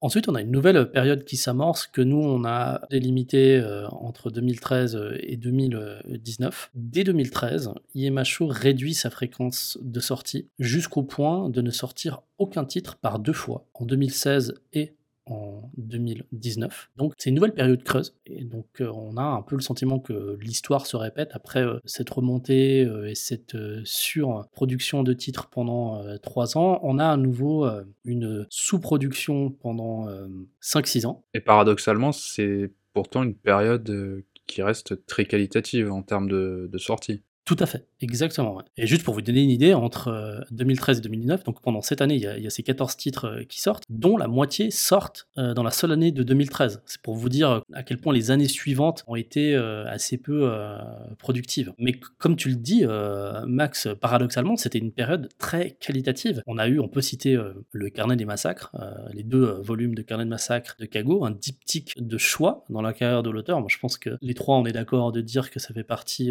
s'il ne fallait lire qu'un ou deux titres de l'auteur, c'est peut-être Fraction et, euh, les carnets euh, de massacre. Quand bien même les carnets de massacre sont, c'est peut-être euh, le titre le plus trash le plus dur à lire de, l'auteur. Mais le meilleur. Ouais, moi j'ai, moi j'ai trouvé ça très très drôle. c'est le c'est le noir. Hein. Il y a les deux, il y a les deux, il y a les deux. Oui, je sais, mais c'est dans le noir hein, où il y a les descendants de Moïse qui coupent tout en deux. Parce que je me souviens qu'il coupe tout en deux, mais pas que l'eau. Donc les poils, euh, les ah, couilles. Euh, Moi, je me souviens juste de la partie de hockey euh, avec une bite. Ah, ça, c'est dans le noir, ça. Ça, c'est dans le noir. dans tous les cas, on en a parlé longuement dans l'épisode du malaise aussi. Donc euh, n'hésitez pas à, aller le hmm. réécouter parce qu'on avait passé un très bon moment à parler de, ce titre. Ouais, exactement. Après, euh, il y a aussi un autre auteur euh, de qualité qui est arrivé, c'est l'arrivée de Satoshi Kon. Que, il était déjà connu pour pas mal de choses et je vais rapidement resituer l'auteur. Qui a été ensuite honteusement volé par Pika, mais bon, c'est une habitude de Pika ça, de, voler les auteurs après. Ça s'appelle une stratégie commerciale. Excuse-moi, pardon. Attendez, mais Satoshi Kon? Oui. Parce qu'ils ont fait quoi Pika avec Satoshi Kon? Fossile de rêve, hein, ils ont pris euh, les histoires courtes. Ah oui, ah, C'est un Pika graphique. Fossile de rêve et le pacte de la mer. Ah oui aussi, oui oui ils ont ils ont Pika Casterman ça. ils ont piqué tout, piqué, Pika. Du coup, Satoshi Kon, c'est un, mangaka et réalisateur de films d'animation euh, japonais qui euh, est malheureusement décédé prématurément. Il a été l'assistant d'Otomo sur Akira. D'ailleurs, visuellement, vous allez euh, immédiatement reconnaître l'influence graphique. Et on le connaît surtout pour ses films d'animation, mais en réalité, il a commencé sa carrière en tant que mangaka. Et en parallèle de sa carrière de mangaka, il va avoir de plus en plus de rôles dans l'animation. Il va travailler sur des layouts sur Rouge Z, Patalabor 2, Memories, qui sont des adaptations de, de histoire d'Otomo, jusqu'à arriver à réaliser ses propres films, comme ben, l'excellent Perfect Blue. J'avais lu Perfect Blue, euh, c'est une claque à l'époque. Tokyo Godfather, Papyrika, euh, voilà, Princesse Millennium, enfin plein d'autres comme ça. Il, en a fait. Euh. En fait, je me rends compte que je les ai tous vus. Ouais, mais ils, sont vraiment excellents en plus tous. Hein. Et du côté du manga, on a la chance de quasiment tout avoir. Hein. Il nous manque juste une œuvre qui n'est toujours pas arrivée. Et on se rend compte quand on a lu l'intégralité de ces mangas que le manga était un gros terrain d'expérimentation pour lui avant de se lancer dans l'animation ou du moins d'essayer de refaire ça dans l'animation. Et typiquement, on peut citer euh, ben, Opus, qui est une œuvre clairement méta, où à l'intérieur, euh, c'est un mangaka qui rentre dans son propre BD, donc on est à un triple niveau de, méta euh, derrière, donc un mangaka qui dessine un mangaka qui lui-même rentre dans sa propre BD, enfin voilà, ça va assez loin. Mm. Ou alors euh, le recueil Fossile de rêve hein, qui fourmille de bonnes idées et d'idées qu'on peut retrouver aussi euh, dans ses films. Si on aime Satoshi Kon, c'est important d'aller lire ses mangas aussi parce qu'on se rend compte, toutes ces expérimentations qu'il a pu faire sont juste excellentes à lire. Oui, dans le cas de Seraphim, c'est une œuvre inachevée, mais c'est pas une raison pour ne pas la lire en fait et s'arrêter. Parce que comme tu le dis, c'est de l'expérimentation et ça vaut le coup euh, de s'y pencher quand même. Même opus, hein, au final, n'est pas euh, terminé, mais c'est pas grave. Mm. Le, le, plaisir de le lire est tel qu'il faut pas passer à côté. Et Pedro, je crois qu'il y a aussi un, un, autre auteur qui arrive sur le marché français, qui a sorti une œuvre qui tient à cœur. Le Goth. Le Goth, ouais. ouais, je pense que tu parles de Mangataro. Exactement. Mangataro. Chez nous, il est connu sous le nom de Gataroman, puisque l'on met le prénom avant le nom de famille. Mais dans le cas présent, on perd le jeu de mots avec manga, Mangataro. Donc on va l'appeler Mangataro à la japonaise. Et de toute façon, c'est pas son vrai nom. Donc c'est pas grave d'inverser. Il garde son identité euh, secrète. Euh, il y a toute une aura autour de lui, euh, tout un statut euh, culte parce qu'on ne sait pas euh, vraiment qui c'est. C'est un mangaka qui a un style que l'on définit souvent et volontiers comme étant sale, à la fois dans ce qu'il représente et dans la manière dont il le représente. je pense qu'il y a une filiation qu'on peut faire avec le travail de Robert Crump dans la manière d'illustrer des personnages mm. très crasseux. Et c'est clairement pas un auteur pour tout le monde. Si vous êtes facilement offusqué, il faut peut-être pas lire cet auteur. Il dessine des histoires qui sont très irrévérencieuses, très comiques c'est très scatophile aussi. Il aime beaucoup le caca. C'est très gérontophile aussi. Ouais, c'est vrai en fait. J'avais, euh, j'avais pas euh, vraiment fait ce lien, mais c'est vrai qu'il y a beaucoup de vieilles et de vieux. Et il pousse euh, souvent les choses très, très, très, très loin. c'est un gros troll aussi. Je pense que vous vous souvenez euh, du dernier tome euh, paru de Mythochon Armageddon. Mythochon Armageddon, c'est euh, le second titre disponible en version française de Mangataro. Le premier étant Earthful Company chez IMHO. Et dans Mythochon Armageddon, dans la, dans la cover du tome 5, tu vois, bah justement, tu parlais de, de gérer ton fili, tu, tu, vois une vieille qui a de la morve dans le nez qui coule, c'est dégueulasse. elle s'adresse dans la jaquette au lecteur. Tu crois que t'as les couilles pour me trimballer jusqu'à la caisse? Bien sûr que non, ça le trou du de millionnaire. c'est un peu gratuit, tu vois, avoir un peu réac parfois. Mais euh, c'est euh, c'est ce genre aussi euh, d'humour en fait. Il, troll tout le monde, y compris son lectorat. Et IMHO, bah, c'est le premier à avoir édité Mangataro avec Earthful Company, dont je vous parlerai un petit peu plus tard parce que je l'ai sélectionné dans, mes coups de cœur et en fin d'épisode. Et je pense que c'est un, manga intéressant à, découvrir, assez unique. Un autre auteur qui est arrivé aussi au catalogue à ce moment-là, qui était très surprenant, c'est Inyo Asano, qui était l'exclusivité de Kana, et euh, si Panini avait sorti aussi un titre euh, du, catalogue. Et en fait, euh, ce titre-là est assez particulier parce que c'est La fille de la plage, et qui représente mmh. des relations sexuelles entre deux, deux, jeunes adolescents. Donc clairement, difficile à mettre dans le catalogue de Kana, mais il avait travaillé avec, avec Kana pour, pour pouvoir le publier. Et c'est, je vais pas dire c'est un auteur qui dénote par rapport à ce qu'il a pu de sortir, mais du coup c'est un auteur qui est beaucoup plus connu du grand public hein, par rapport à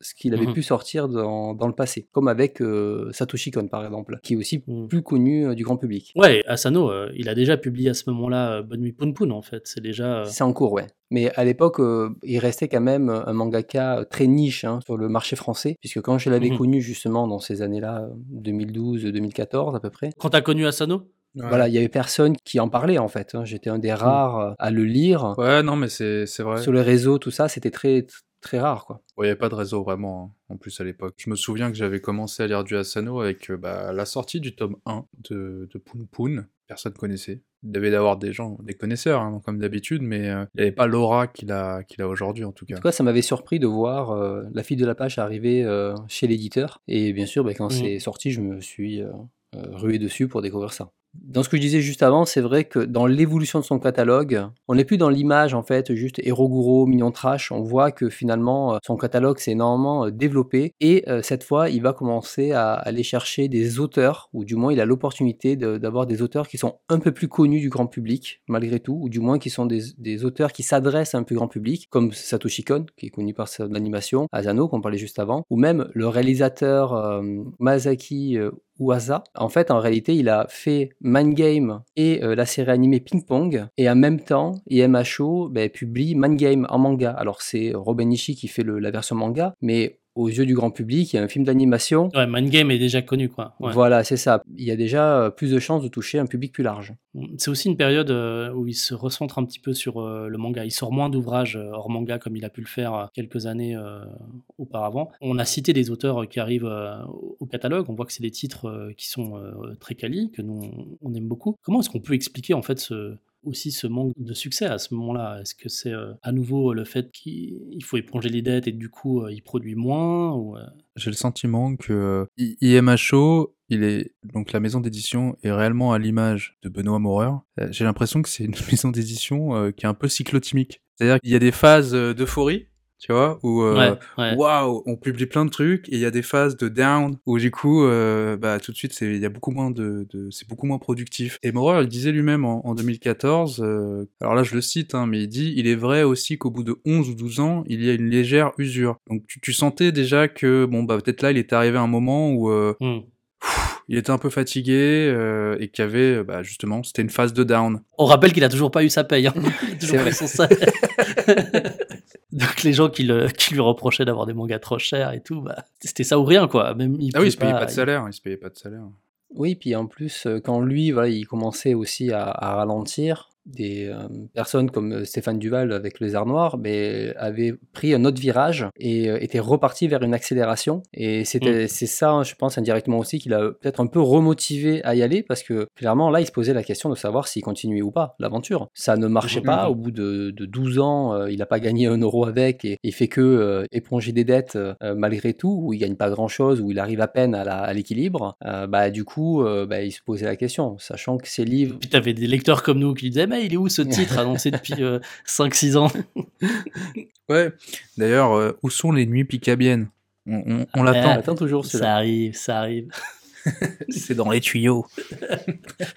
Ouais, et puis c'est vrai qu'en termes de communication, c'était quasiment zéro. Je veux dire, euh, Imo n'existait pas sur les réseaux, même aujourd'hui, hein, c'est encore compliqué. euh, même quand il dit euh, refaire une annonce tous les jours, au bout de deux jours, ça s'arrête. Donc euh, voilà, il, il en rigole lui-même hein, au niveau communication. Il sait qu'il n'est pas bon dans ce domaine-là, et ben voilà, c'est un fait. Aujourd'hui, on l'a on l'a accepté. Il y a un problème de vente et de promotion, non? Les titres, depuis le départ, je pense qu'ils euh, pourraient mieux se vendre s'ils étaient mieux euh, promotionnés. C'est ça, il y a ça, plus le fait qu'il n'y a pas non plus euh, de matériel critique à la fin des livres n'aide pas non plus la compréhension d'un titre. Moi j'imagine bien, j'ai pas un jeune lecteur qui tombe sur un IMO parce que la couverture lui a plu et il se retrouve totalement avec les yeux ouverts à pas comprendre ce qu'il a lu parce qu'en fait il y a, il y a rien qui peut, Ouais, qui peut l'aider quoi. Mm. Plus ils sont plus chers, euh, donc enfin il y a énormément de, de facteurs qui font que ça n'a pas fonctionné. Mais le facteur principal, je pense aussi, c'est qu'ils sont clairement arrivés trop tôt. C'est ce qu'on avait déjà évoqué avant. Le marché n'était pas prêt. Et si par exemple je prends mon parcours hein, de, de, de lecteur, je me rends compte que à la fin des années euh, 2000, c'est-à-dire euh, vers 2009, j'avais failli lâcher le manga parce que je trouvais que le manga, euh, j'avais l'impression d'avoir fait le tour. Mm. Et puis finalement, j'ai commencé à m'intéresser, j'ai découvert tout doucement euh, du Tezuka, j'ai découvert euh, après du Saka. Donc j'ai commencé à aller vers ces titres qui coûtaient euh, dans les 12 euros par exemple. Donc on était un petit peu plus cher que ce que j'avais l'habitude d'aller. Alors à l'époque j'achetais beaucoup d'occasions aussi, mais c'était des, des titres qui m'avaient jamais vraiment euh, attiré, je les avais même pas vus. Tu, tu m'étonnes que les maisons d'édition, elles n'arrivaient pas à tenir avec des mecs comme lui. Et oui c'est ça. ouais, je... Il achetait en occasion, du coup, ça rentrait pas dans leur poche. Hein. Et ouais.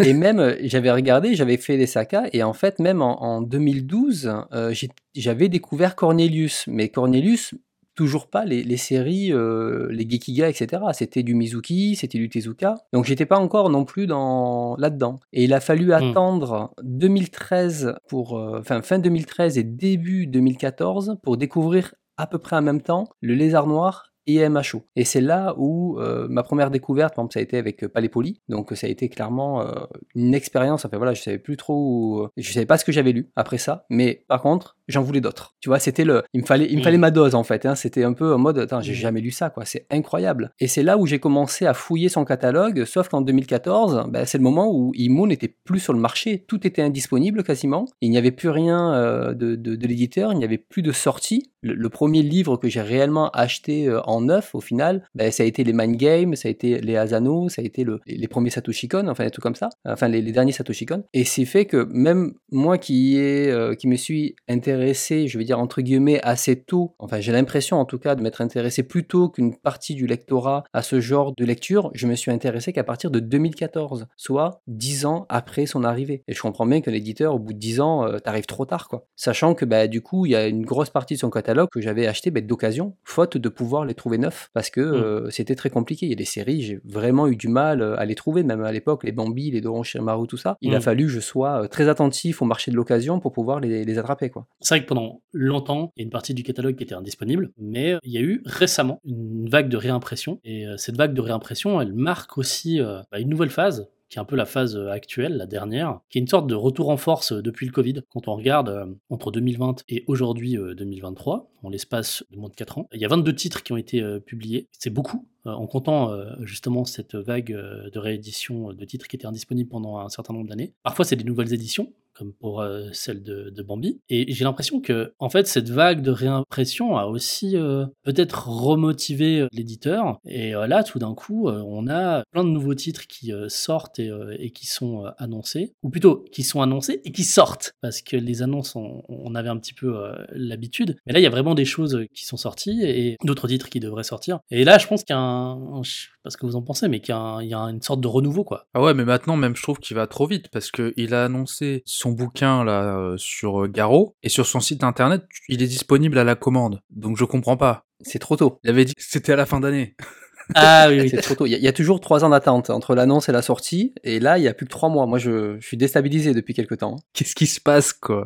Alors effectivement, il a lancé le bouquin euh, Garo, Histoire d'une révolution dans le manga par Claude Leblanc, que nous avons interviewé dans le Inside 1 sur justement cette thématique-là. Tu te rends compte, on est, on est beaucoup trop dans le game maintenant. On est trop dans le game. Mais c'est très bien que, que Claude Leblanc euh, fasse une version euh, écrite de son travail d'exposition muséale qu'il avait euh, fait depuis un certain nombre d'années et qui sera complétée. Ouais, complété, pas que. hein. Parce que c'est pas que les dix premières années, euh, ouais, donc ce sera, ce sera un peu plus complet. Mais effectivement, quand on va sur le site, on peut déjà le commander, alors qu'il sort a priori à la fin euh, de l'année. En tout cas, c'est ce qui avait été euh, annoncé. 27 octobre, pour être exact. Je suis en train de vérifier sur, euh, sur Internet. Mais ouais, il y a beaucoup de titres qui, euh, qui ont été annoncés, en fait. Ouais, mais c'est une sorte de reboot, hein, clairement. hein. Là, on, a- on voit qu'il y a eu un changement. Il s'est passé quelque chose, en tout cas en 2020, qui lui a permis de rebondir. Il y a, il y a le retour de certains auteurs euh, historiques du catalogue qu'on a passé en revue euh, Ouais, c'est ça. Il pérennise des, des auteurs. Ouais, Hideshi Ino qui revient. Donc après 11 années euh, d'absence, euh, l'auteur de manga horrifique slash comique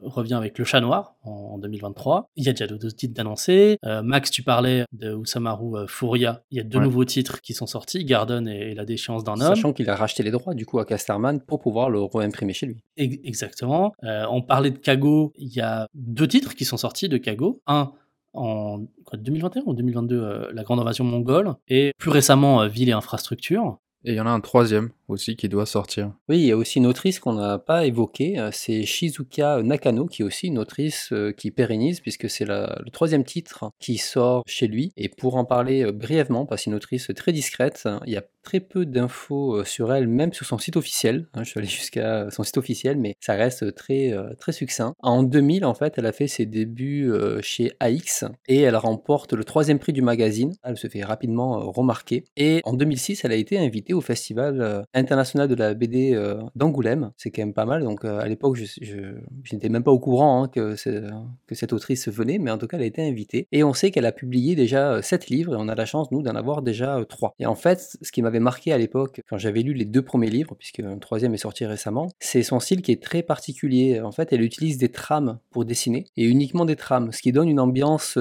très poétique, voire onirique à ses œuvres, et un style graphique, c'est une expérience visuelle en fait qui est, qui est magnifique, comme euh, souvent Imo sait les proposer. Et c'est toujours pareil, c'est pas quelque chose qu'on lit pour l'histoire en soi, mais plus pour euh, l'expérience et euh, la balade que euh, le, le manga nous fait vivre. Et donc là, elle revient justement avec Regarde la forêt, c'est ça, hein, Exactement, c'est son ouais. troisième euh, titre. ouais. D'ailleurs, il y a une petite vidéo où euh, on peut trouver sur YouTube où justement euh, Benoît Maurer montre les prochains titres qu'il compte publier, je crois en 2005, quelque chose comme ça. Et dedans, il montre euh, cette autrice qu'il avait repérée. Et euh, on voit aussi que ces dernières années, il y a une politique de diversification qui est plus visible euh, quand on va maintenant sur euh, la dernière euh, itération du site internet de l'éditeur. On voit maintenant que, en fait, il n'y a pas à proprement parler des collections, mais euh, il y a un classement qui est fait par euh, type d'ouvrage, euh, BD, il y a des essais, des livres sur le cinéma. Il y a pas mal de livres sur le cinéma, Le Monde de Miyazaki, Koji Wakamatsu, cinéaste de la révolte. Il y a aussi pas mal de livres qui sont sortis sur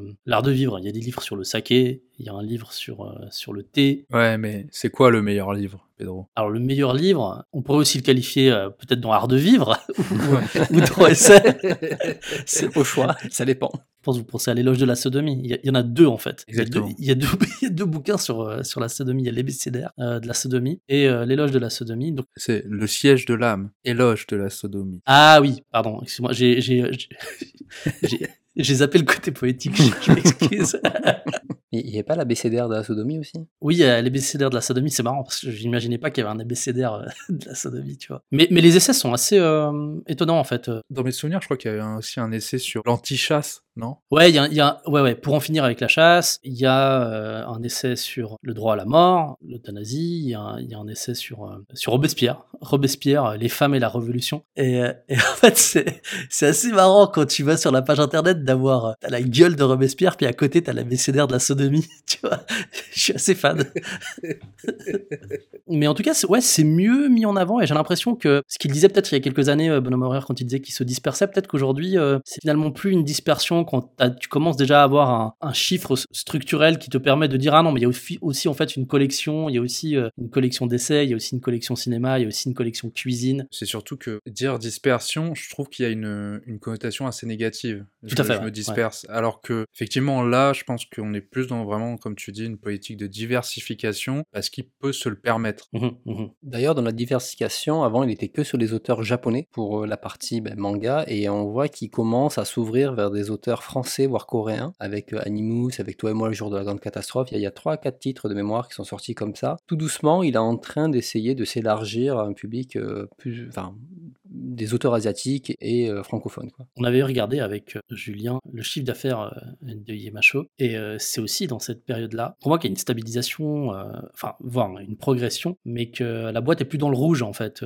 ces dernières années. Elle a plus des résultats nets négatifs, donc ça explique aussi cette nouvelle dynamique où il y a plus de choses qui sont annoncées, une meilleure communication je trouve. L'éditeur est plus présent sur Twitter, euh, qui est devenu aujourd'hui un, outil assez important de promotion des titres. On voit qu'il y a ces annonces. Alors tu, je crois que tu le disais tout à l'heure, euh, Julien, ils avaient annoncé euh, faire euh, des révélations euh, de nouveaux titres assez régulières, mais finalement c'était pas forcément la régularité euh, annoncée, mais quand même c'était euh, un, progrès net par Oui. rapport à, à il y a quelques années. C'est un gros progrès, et puis là, il y a eu beaucoup d'annonces. C'est-à-dire que là, je vois dans mes lives, tous les mois, j'ai euh, au moins 4 ou 5 annonces euh, IMHO. Donc, euh, bon, tant mieux, hein, moi je suis content. hein. Nou- N'oublie pas de rappeler euh, quand même, Julien, que il y a parmi les annonces qu'il a faites en mode hé hé, euh, j'annonce ça, c'est des trucs qu'il avait Oui, déjà Tout annoncés. à fait. Ben, regarde La Forêt, il avait déjà annoncé, mais sous son titre japonais. Et en fait, quand j'ai fait mes recherches sur, le, sur la série pour préparer mon live, je vois que l'annonce avait été faite 5 ans avant déjà.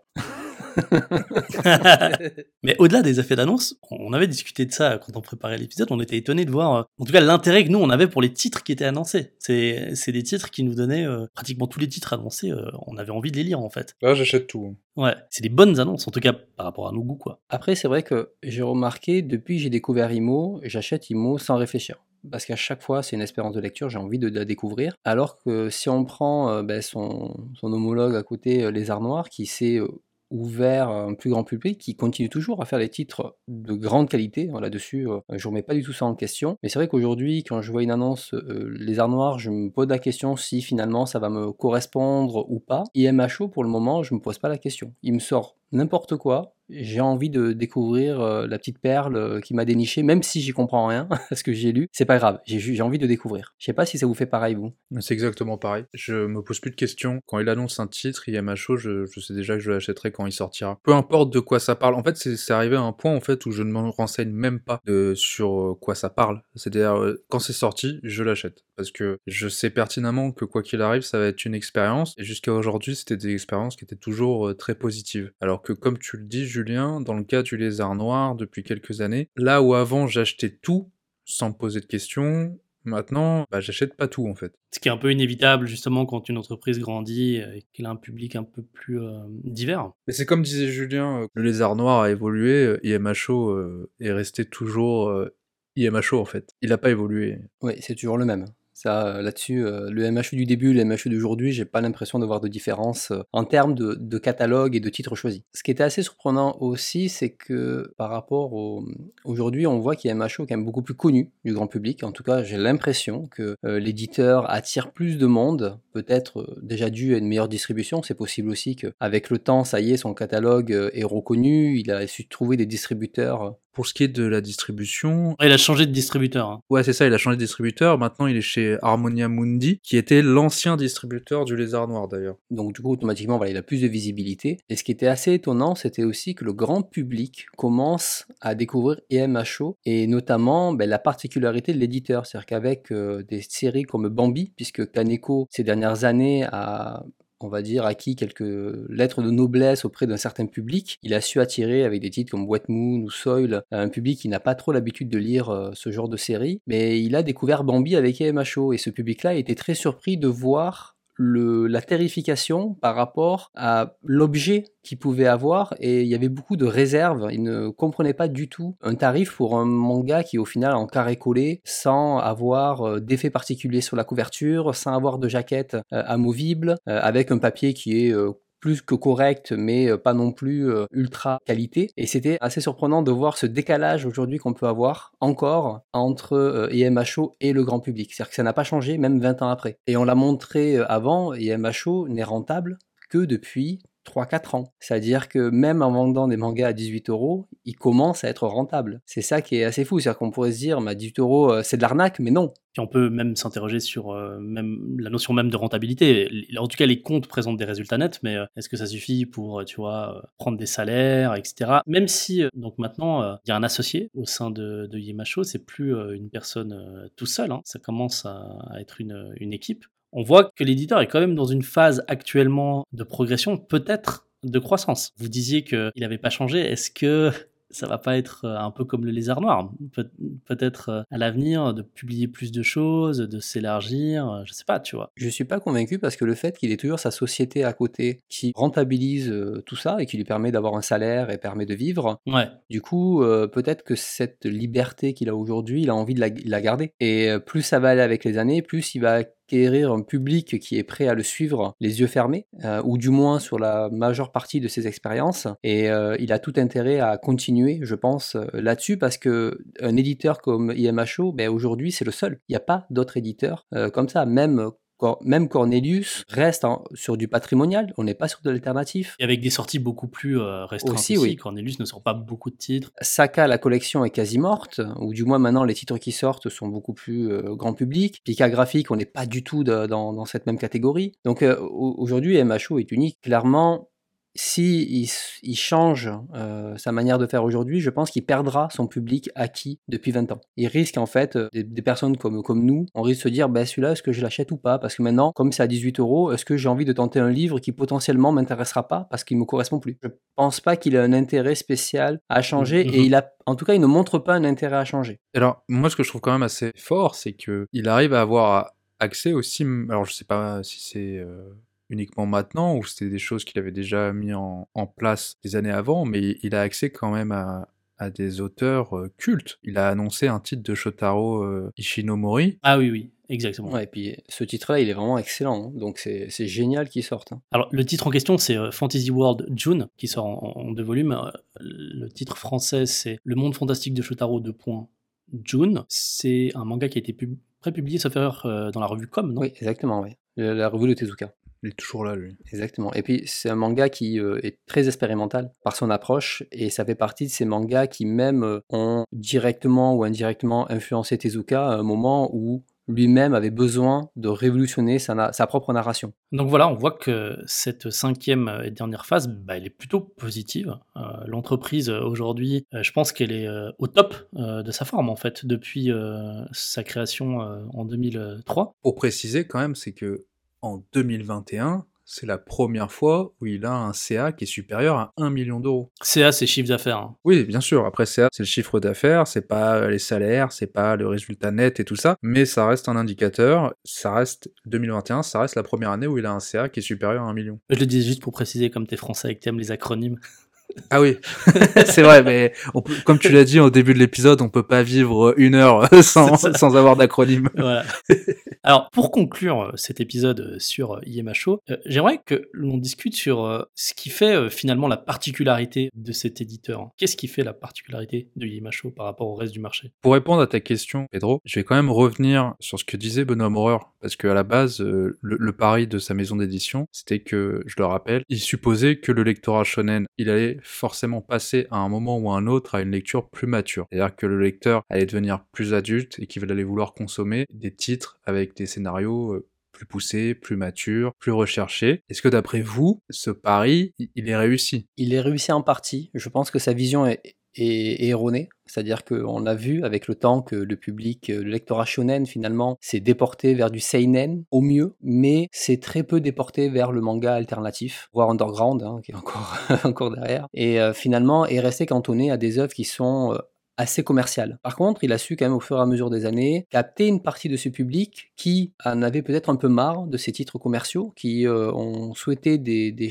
choses différentes et avec peut-être l'arrivée aussi de YouTube, de, certains chroniqueurs, etc., ou peut-être une meilleure visibilité aussi en kiosque, enfin en, en librairie, pardon, tout doucement peut-être ont tenté un jour un MHO et se sont dit cette maison d'édition, ça change et ils ont été peut-être plus réceptifs et au fur et à mesure, ben, c'est peut-être pour ça qu'on peut expliquer des chiffres d'affaires plus importants. Et c'est une masse dormante en fait qui ne communique pas trop sur cet éditeur. On est très peu à communiquer sur, sur ce genre d'œuvre et finalement il a réussi quand même à grappiller un petit peu ça, mais le lecteur aujourd'hui shonen n'est clairement pas aller vers lui. Hein, c'est pas aujourd'hui, ça c'est faux. Mais il a réussi à capter une partie. Moi, je pense qu'aujourd'hui, euh, c'est plus accessible. Je pense que si on lui posait la question aujourd'hui, il répondrait pas la même chose. Le lectorat shonen euh, qui euh, passe vers une lecture plus adulte, c'est une trajectoire possible, c'est une carrière de lecteur possible, mais des carrières de lecteur, il y en a plein. Il y a, il y a des carrières d'abandon, des gens qui arrêtent tout simplement de lire, mais il y a aussi celles et ceux qui ne vont pas passer du tout par la case manga commerciaux, comme on a pu le dire au préalable. Et je pense qu'il y a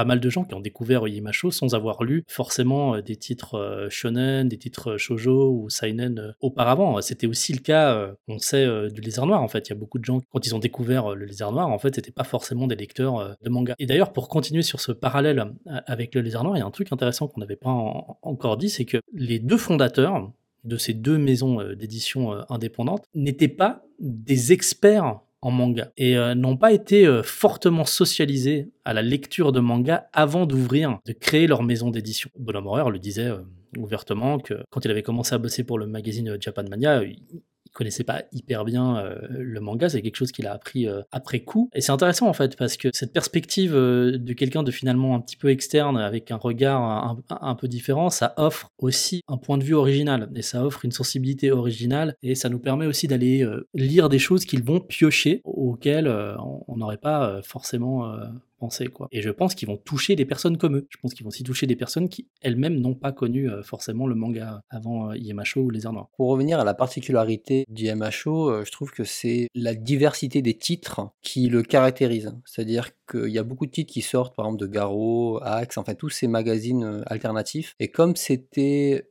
un lieu d'expérimentation. Il y a une créativité euh, qui sort de chaque fois de, ces titres, hein, une diversité qui est assez incroyable. Chaque titre est unique, chaque titre est différent, et c'est ça qui caractérise euh, une des particularités d'IMHO. Mais je pense que c'est ça, en fait, ce qui caractérise IMHO. Le maître mot, je pense que c'est expérience. Mm. Comme on le disait avant, quand on disait qu'on achetait tout chez IMHO, c'est parce qu'on sait que quoi qu'il arrive, à chaque fois qu'on va ouvrir un des bouquins qui a été publié chez cet éditeur, c'est une expérience qu'on va vivre. On sait jamais à quoi s'attendre. Et c'est une expérience sans trop de contraintes, dans la mesure où la plupart des titres, c'est des one-shots. Et tu t'engages pas dans des séries longues, tu es d'autant plus euh, prêt euh, et disposé à faire l'expérience que euh, l'expérience est courte. Tu dis, bon, ok, là, je vais lire un truc expérimental, je vais prendre une heure pour, pour le lire, on va voir ce qu'il ce en ressort ça t'engage pas euh, tant que ça, quoi, tu vois. Et, euh, moi, c'est comme ça que je suis rentré dans euh, les lectures d'Imacho. Je crois que le premier titre que j'ai acheté d'Imacho, c'est Fraction de Kago. C'est comme ça que j'ai appris l'existence de cet auteur et que je suis rentré dans l'œuvre de, Kago. Et Fraction, quand tu le lis la première fois, c'est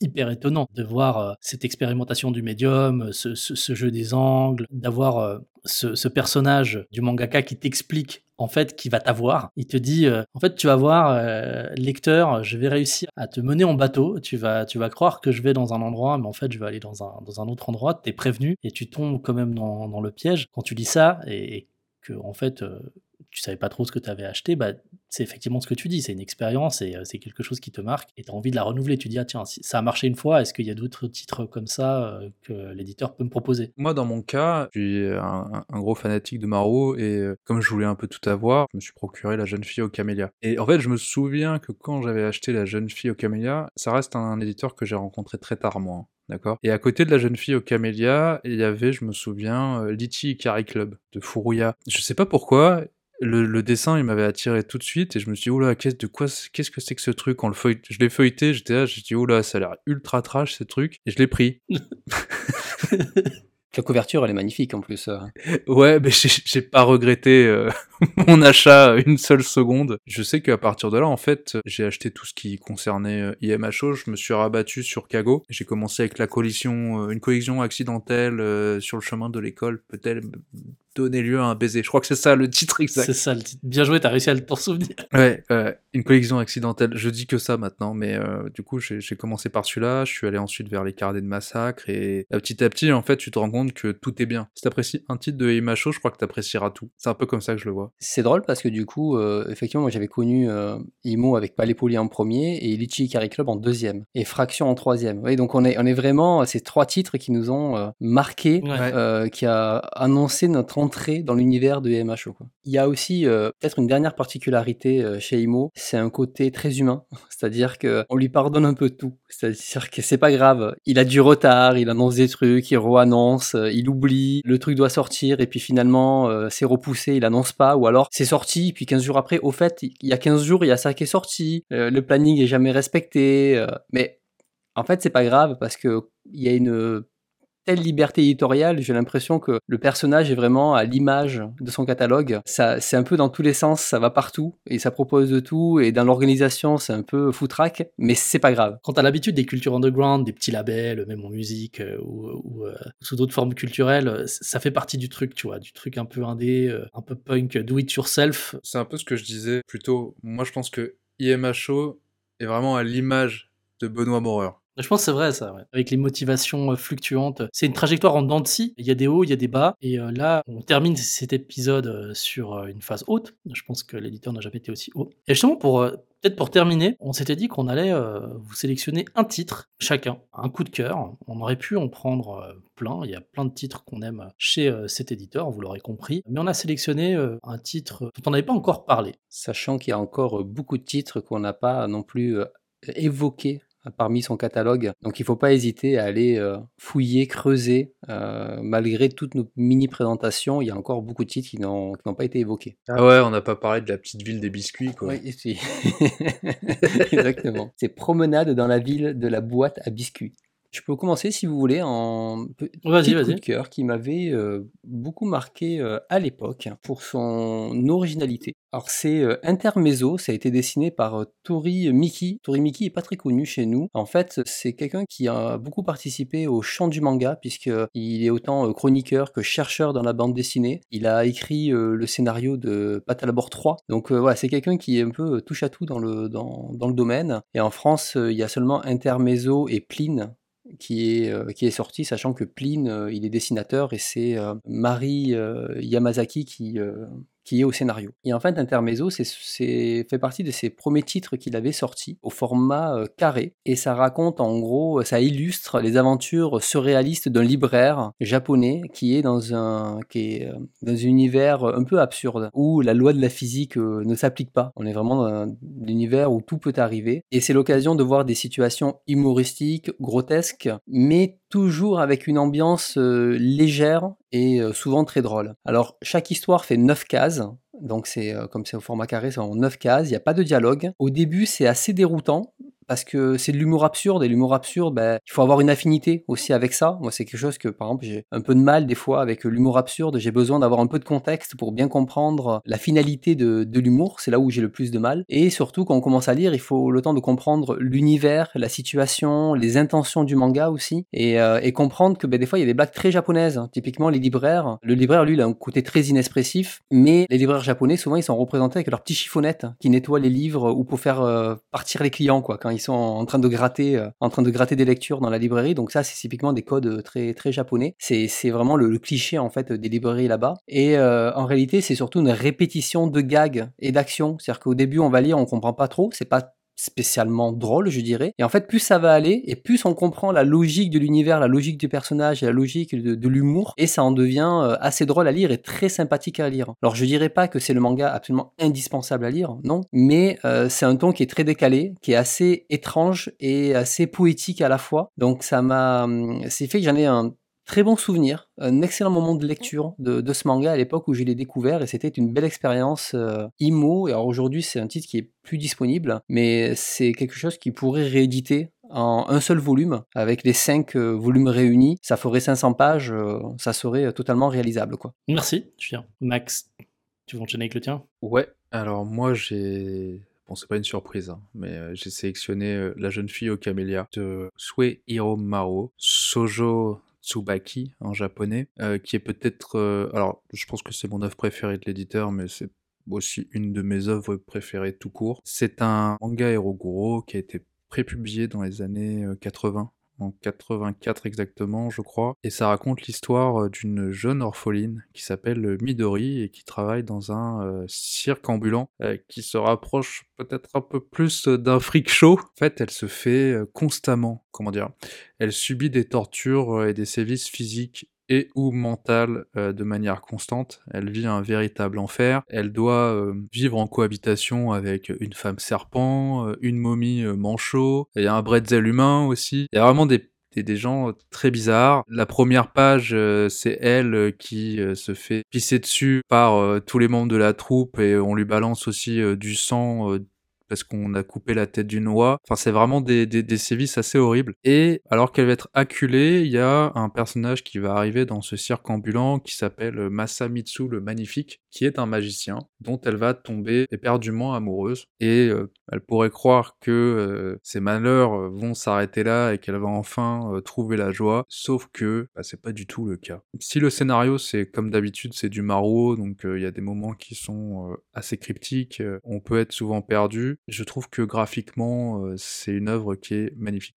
Surtout qu'en plus, il est imprimé sur du papier bleu et ça donne un certain cachet euh, supplémentaire à l'œuvre. Ouais, ça donne une ambiance particulière, hein, ça fait. Hein. Ça me fait beaucoup penser, moi, au film euh, Freaks de Todd Browning. Hein, Excellent film. 1932. Excellent film que je recommande vraiment vivement. Merci de me le rappeler, Julien, mais c'est un excellent film, effectivement. Voilà, en tout cas pour mon coup de cœur. Et du coup, Pedro, quel est ton coup de cœur? Alors moi, euh, je l'avais un petit peu teasé euh, plus tôt dans l'épisode, j'ai euh, choisi Earthful Company de Mangataro. Gucci Masterclass. Alors, ne vous arrêtez pas à la couverture du manga, qui euh, est particulière. Quand tu la vois de loin, tu crois que c'est juste des bonbons, et euh, ça te donne pas forcément euh, envie de lire ce manga. Quand tu t'approches, tu te rends compte que ce sont des têtes que tu soupçonnes d'être décapitées. Donc là, ça change.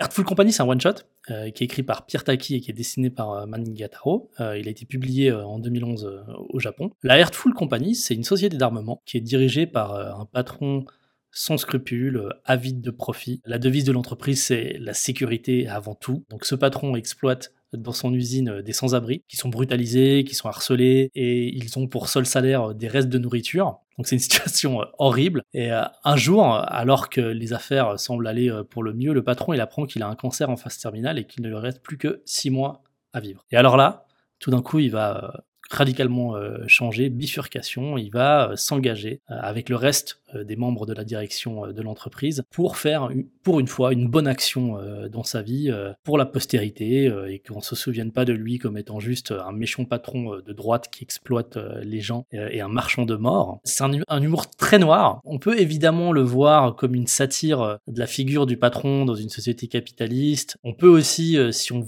si on voulait tirer la corde, dire qu'on peut faire un rapprochement, vous savez, avec ces dirigeants d'entreprise qui se découvrent soudainement un intérêt pour l'environnement, pour euh, le social, et qui essayent de se racheter une, conduite sans pour autant se défaire de leur logique euh, d'accumulation de profits euh, ou de faire une, un quelconque changement structurel dans leur organisation. Et donc là, on, est dans ce cas-là, en fait. C'est des gens qui sont foncièrement méchants, qui ont envie de faire une bonne action et qui savent pas vraiment comment s'y prendre. C'est très drôle. Le patron et les membres de la direction sont constamment ridiculisé. Et il y a aussi euh, un des intérêts du, euh, de l'œuvre, c'est aussi euh, le côté expérimental. C'est très expérimental d'un point de vue, je trouve, graphique. Il y a des choses qui sont très intéressantes et qui sont récurrentes dans l'œuvre de Mangataro, genre les zooms sur des visages défigurés par l'émotion. On a souvent de ces visages de personnes qui sont apeurées, étonnées, qui transpirent. Il y a- beaucoup de fluide qui dégouline dans, la, dans le dessin de Mangataro. C'est assez, c'est pour ça que je disais tout à l'heure que c'était assez crasseux. Ils ont souvent de la morve, ils transpirent. Il y a des effets de répétition de cases euh, où l'auteur il va insister sur des scènes qui redessinent euh, à répétition, euh, parfois à l'identique, parfois avec quelques micro changements. C'est ultra drôle. Enfin, en tout cas, il faut aimer l'humour noir. Si vous êtes friand euh, d'humour noir, je pense que vous pouvez euh, y aller. On disait tout à l'heure euh, que bah, une des caractéristiques de Yemacho, c'est un peu l'expérience, le fait de- d'avoir une lecture qui ressemble pas aux autres. Ça, je peux vous assurer que, que vous l'aimiez ou pas, vous allez vous en souvenir. C'est une lecture qui est très très singulière et qui, je trouve, est assez euh, illustrative euh, en fait de un petit peu de la patte Yemacho quoi. Ouais, quand je l'avais lu, j'étais mais mort de rire. hein. C'était vraiment, euh, c'était hilarant quoi. C'est- C'est c'est turbo débile hein, quand même. C'est complètement débile.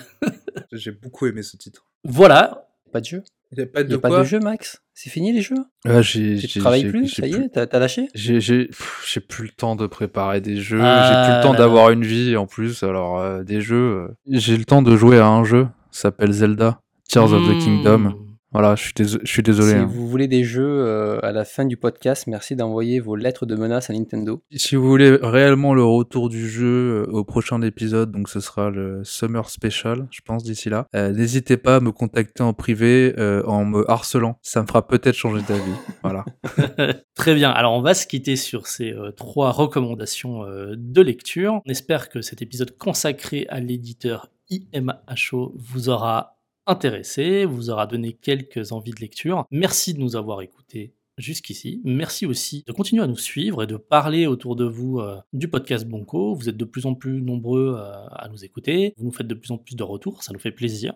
Euh, ça nous motive aussi pour continuer. On en a parlé sur les réseaux sociaux, mais euh, on, on l'a pas encore dit une, euh, vraiment euh, là, comme ça, ici, sur un podcast. On a un site internet maintenant. Ah oui, c'est vrai. C'est vrai qu'on l'a pas dit. On a un site internet, bunkopodcast.com. Alors l'idée euh, du site, c'était euh, d'avoir euh, une plateforme un petit peu plus visible qui réunit tous nos épisodes. Moi personnellement, j'aime pas trop ces agrégateurs d'épisodes de podcast où quand t'arrives sur une page, t'as vraiment juste une ligne, un numéro, une ligne, un numéro, et je trouve que ça met pas vraiment en valeur le contenu et le travail qui est fait. Il y a beaucoup de podcasts qui sont un peu des podcasts de consommation rapide. Tu les écoutes une fois et, et voilà. Nous, on prend quand même pas mal de temps pour chacun de ces numéros et je trouve que ça vaut le coup de bien les mettre en avant, de prendre l'espace nécessaire pour euh, les résumer, pour euh, expliquer euh, le contenu de l'épisode. Et donc on s'est dit bon bah on n'est jamais mieux servi que par soi-même, on va faire notre site. Et on a ce site quoi, donc vous pouvez si vous voulez écouter directement les épisodes via boncopodcast.com. Vous pouvez voir nos têtes aussi parce que